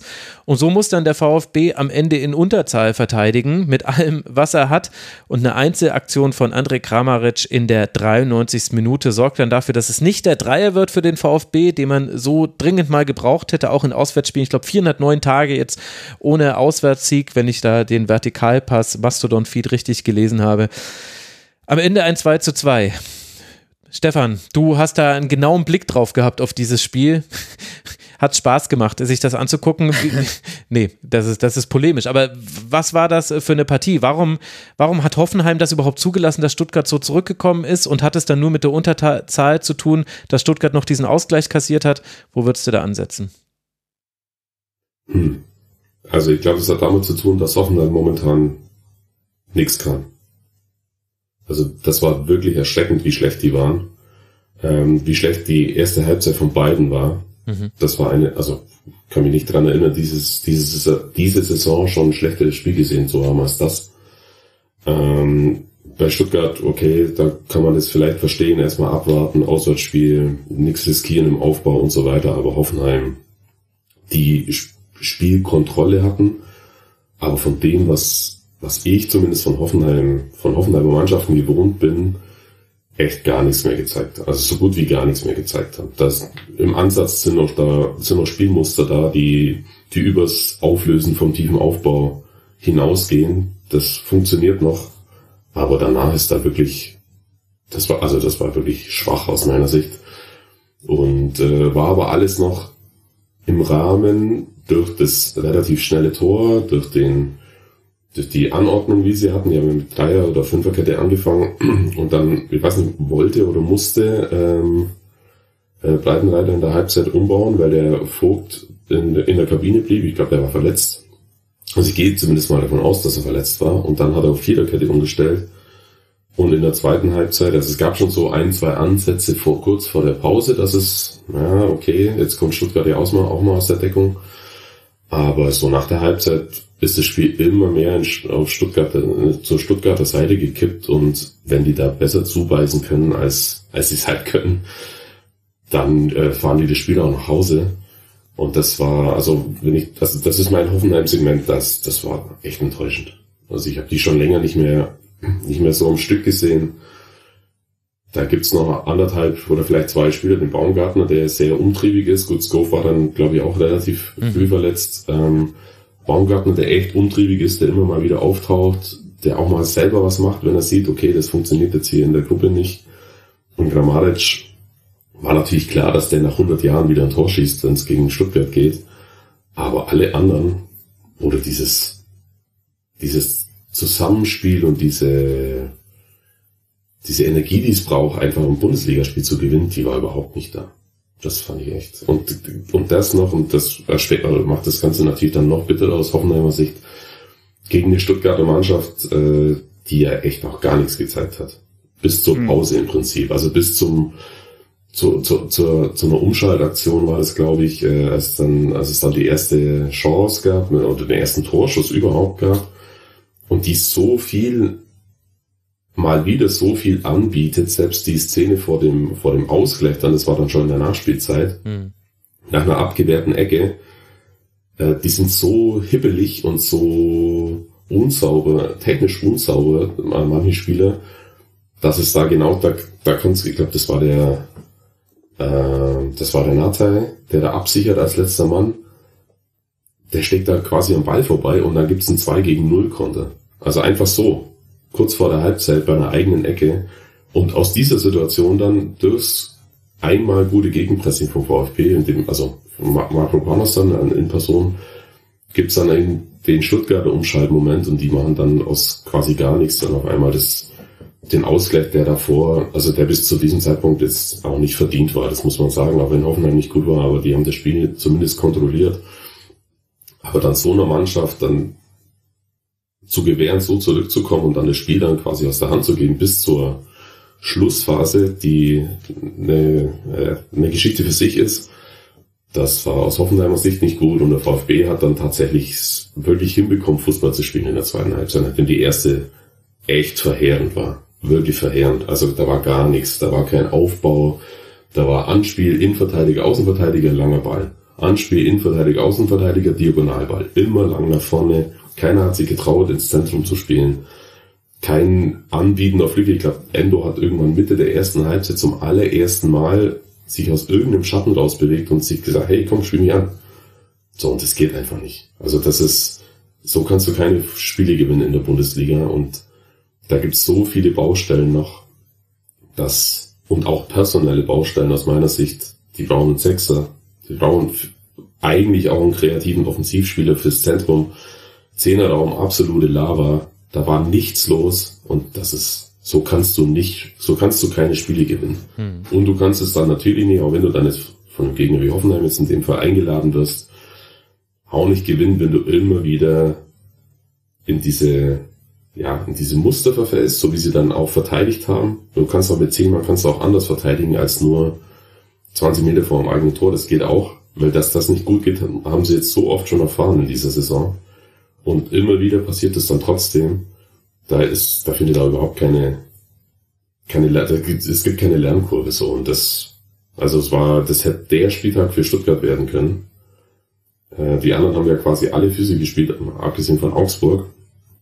Ähm, und dann schmeißen die wieder zwei Punkte einfach so in Müll, die sie schon, die sie eigentlich sicher hatten aus meiner Sicht, mhm. gegen so einen Gegner den ja eigentlich Florian Müller sogar noch gerettet hat. Das war ja äh, der ja, andere individuelle Fehler, wo Ito klärte so Blanke so, dass der Ball Dabur schießt den anderen an, ja. aber die, also, also allein diese Szene dokumentiert die ganze Gemengelage so. Äh, die führen, das könnte jetzt was werden, dann gibt's eine, dann klärt er den Ball, schießt den eigenen Spieler an, so dass der Gegenspieler frei vor dem Tor steht, dann gibt's einen Torwart, der den Ball hält, also unglaublich gute Parade.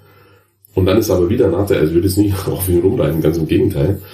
Ähm, dann liegt der Ball einen halben Meter vorm leeren Tor und also Stuttgart wäre gewesen, wenn er den jetzt dann ins eigene Tor haut.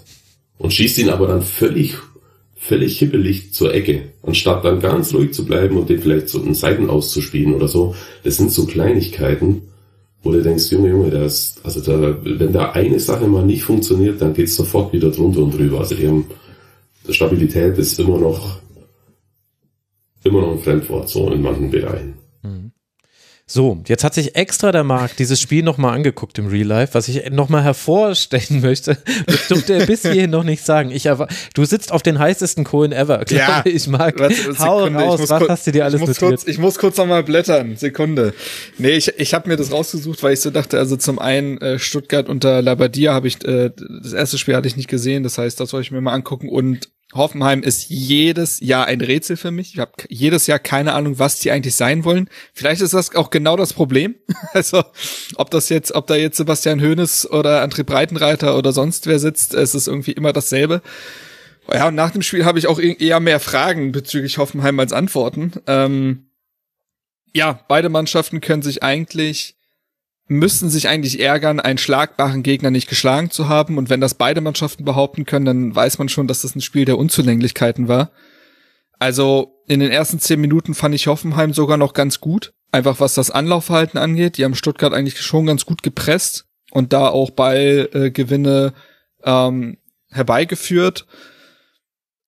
Danach ist das halt eingeschlafen und danach, boah, das war nur Stückwerk von beiden Mannschaften. Ähm, ich bin mir beim VfB völlig im Unklaren darüber, wie man Tore erzielen möchte, abseits von Glück und Einzelaktion. Ich weiß nicht genau, was da die Idee ist. Also ich kenne ja den Labadia Fußball, aber ich habe ihn noch nicht gesehen. Hm. Ähm, vielleicht auch, weil der Labadia Fußball gar nicht zum Kader passt. Das ist vielleicht noch äh, die, das gehört zur Wahrheit eben noch dazu. Dann sind wir auch bei einer Transferphase, die Stefan schon erwähnt hat, die bislang ja gar nicht auch auf die Spielidee eingezahlt hat von Labadia. Also holst ihn dir dazu und gleichzeitig fehlen irgendwie dir die Spielertypen in vielen Bereichen. Übrigens etwas, das er bei Hertha auch erlebt hat und man sich dann gefragt hat, warum es da nicht funktioniert. Naja, ne, egal. Ähm, und bei Hoffenheim, ja, es hat sich mit jeder Minute, das hat Stefan eigentlich schon herausgearbeitet, jede Minute hat sich eigentlich trotz des, äh, wie gesagt, für mich ordentlichen Beginns, jede Minute hat die Mannschaft weiter verunsichert. Und das hat natürlich für beide Mannschaften, aber besonders für Hoffenheim, glaube ich, hat diese Zeit um die 30. Minute herum, äh, das hat dir nichts gegeben, als sich Spieler um Spieler verletzt hat. Ähm, und dadurch sehr viele Wechsel kamen, dadurch gar kein Spielrhythmus mehr kam und das hat eher dem VfB gut getan, würde ich sagen, der sich dann mal so ein bisschen, ja, also es tat dem Spielfluss nicht gut, aber kam halt dem VfB entgegen, weil man dann einfach mal ein bisschen sich sortieren konnte. Ja, und zur zweiten Halbzeit kommt ja auch, äh, wie heißt der nochmal, Juan Perea, mhm, glaube ich. Ja. Der hat auch nochmal Schwung reingebracht, finde ich. Also war ein belebendes Element. Der hat auch, glaube ich, zu diesem dann eher chaotischen Spiel gepasst, weil es ja auch eher ein Instinktfußballer ist, der dann, das funktioniert dann ganz gut. Ähm, und trotzdem muss ich Hoffenheim halt schon fragen lassen, wie man da, wie man zwei Gegentore da kassiert und nochmal von so einem Weltklasse-Tor von, und nicht weniger, nicht viel weniger war das ja der Schuss von Kramaric, dass man davon nochmal abhängig sein muss, hm. um da zumindest einen Punkt noch mitzunehmen. Das ist eigentlich nicht zu erklären. Und ähm, ja, ein Punkt, der beiden Mannschaften überhaupt keinen Hut machen sollte. Also es ist äh, ist das deprimierende Ende dieser Schlusskonferenz. Das ja, war es ist tatsächlich. Das war schlecht für alle, auch für die, die es geguckt haben.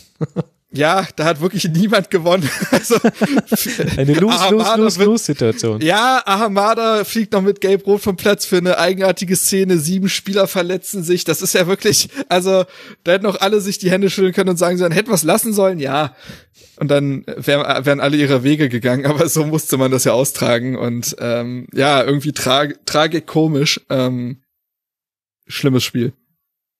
Ja, das kann man natürlich so sehen. Äh, sehe ich im Prinzip auch so. Jetzt muss ich aber selber mal ja, aber sagen, äh, wenn man sieht, was in Stuttgart, also neuer Trainer da, dann muss man vielleicht jetzt auch noch ein bisschen warten und gucken, wie es Auf der anderen Seite ist Labadia ja, also ich will nicht da polemisch sein und nach zwei Spieltagen sagen, der Trainereffekt ist verpufft. Darum geht's nicht, aber Labadia ist ja zunächst einmal, ich möchte ihn gar nicht unterschätzen, auch wegen seiner Arbeit in Wolfsburg, ist er erstmal einer, wo man sich eine Kurzzeit, also einen kurzfristigen Effekt wünscht.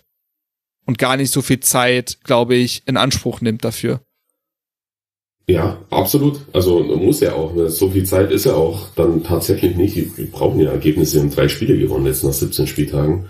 Da kann ja was nicht stimmen. Aber was ich nicht ganz verstanden habe, also nochmal, da würde ich tatsächlich nochmal abwarten wollen, aber was ich dann tatsächlich nicht verstehe, ist die personelle Besetzung einiger Positionen. Ähm, der Außenverteidiger mhm. spielen beim VfB Anton. halt zwei Leute, die keine Außenverteidiger sind, weder Nathan noch Anton, der ist halt ein Innenverteidiger und das merkt man halt dann sofort. Und Stenzel hat eigentlich in der Vorbereitung nicht viel falsch gemacht, ganz im Gegenteil. Da hieß es, das ist der große Gewinner und dann spielt er aber nicht. Äh, das, ich, ich finde, das ist immer noch von so einem etwas zu starken Sicherheitsgedanken geprägt, dann hm. zu sagen, okay, dann nehmen wir jetzt einen Innenverteidiger für die Position. Ähm, gut, auf der linken Seite fehlt halt äh, fehlt halt Bonner Sosa noch. Äh, dann hilft halt ein anderer aus, obwohl das auch Ito eigentlich machen könnte. Das ist alles Wagnermann doch auch, oder? Also der kann ja auch links eigentlich auch. Wagnermann eigentlich auch, ja. Ähm, Carlso ist das nächste auf der 6. Das ist auch, das ist in Ordnung, aber es ist halt in Ordnung. Das, aus meiner Sicht reicht das einfach nicht. Und dann, ja, dann, wenn man dann das noch einpreist, dass der Trainer noch da ist, ist dass es noch ein bisschen Zeit braucht, sich zu finden, dass ein paar Spielerpositionen noch anders besetzt werden können, dann ist schon die Hoffnung da, dass sich noch was entwickeln könnte, könnte zumal sie aus meiner Sicht nochmal, die brauchen noch mindestens einen Spieler fürs Zentrum. Eigentlich eher zwei. Weil dieser Kader ist so, wie er jetzt beieinander ist, der ist schief. Mhm. Das werden jetzt einige nicht gern hören, aber das ist einfach nicht gut zusammengestellt. Und da, da fehlt es dann an, an neuralgischen Positionen äh, in der Besetzung und an, an der entsprechenden Spielqualität für Bundesliga. Und da bin ich mal gespannt, weil man sich ja sehr auf äh, Gilavogi eingeschossen hatte, dass der noch kommt. Hm. Und da hat's ja nun die endgültige Absage gegeben. Ob man da einen ja, Plan B in der Hand hat. Ja, ich habe also ich habe neulich was gelesen von einem Norweger, den ich nicht kenne, von Bodo Klimt. Ähm, aber ja, also da muss einer her. Weil, also das Problem hatten sie vor vier Jahren beim letzten Abstieg schon, dass sie da dann am, an der, ähm, an dem Problem vorbeigearbeitet haben. Damals kam Kabak zum Beispiel als Innenverteidiger, obwohl jeder Blinde gesehen hat, sorry, dass die einen Sechser brauchen. Und das, also diesen Fehler, den sollten sie jetzt nicht noch ein zweites Mal machen, aus meiner Sicht. Mhm. Dann muss noch ein Spieler her, der, wenn Endo vier oder sechs Wochen ausfällt, dann ist da der Ofen aus. Ende Gelände, da geht gar nichts mehr. Weil der hält den ganzen Laden zusammen, obwohl er nie was sagt auf dem Platz. Wenn dieser Spieler ausfällt, dann ist vorbei. Und Mittelstürmer haben sie auch noch einen. Also Thomas Castanaras, okay, aber das ist noch ein Jugendspieler, da weiß kein Mensch, ob der Bundesliga spielen kann.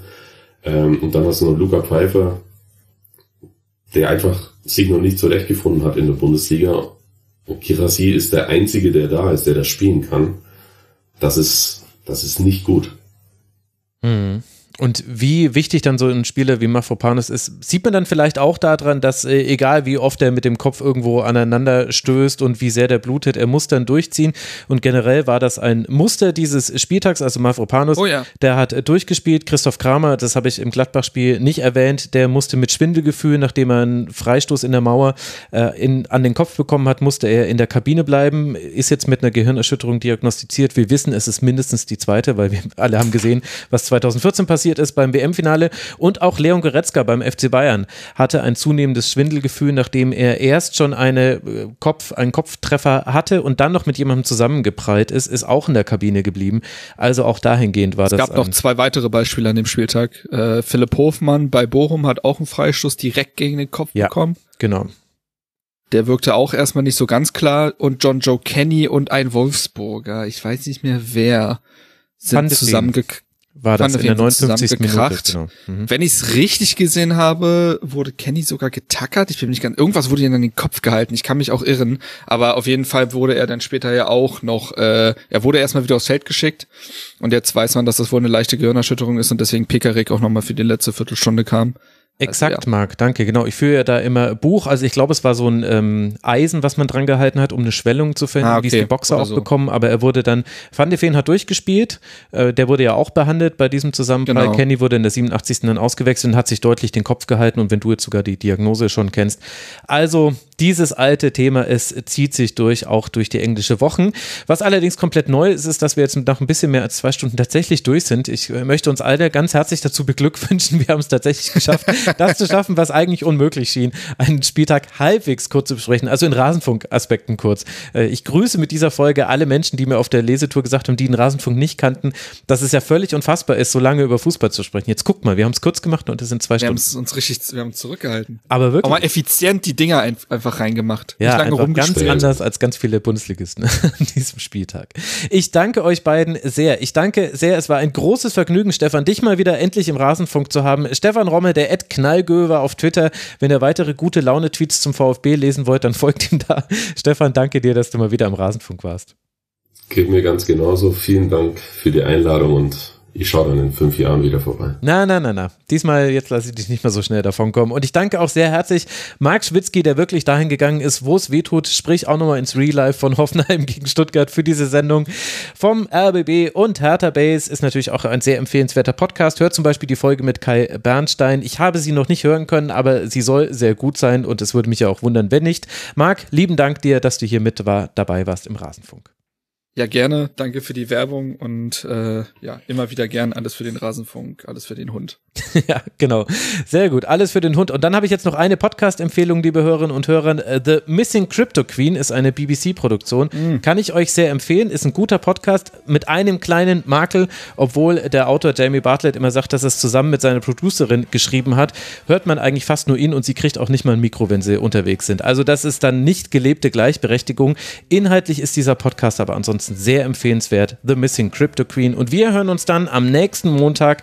Bis dahin, gut und bleibt gesund. Ciao. Das war die Rasenfunk-Schlusskonferenz. Wir gehen nun zurück in die angeschlossenen Funkhäuser.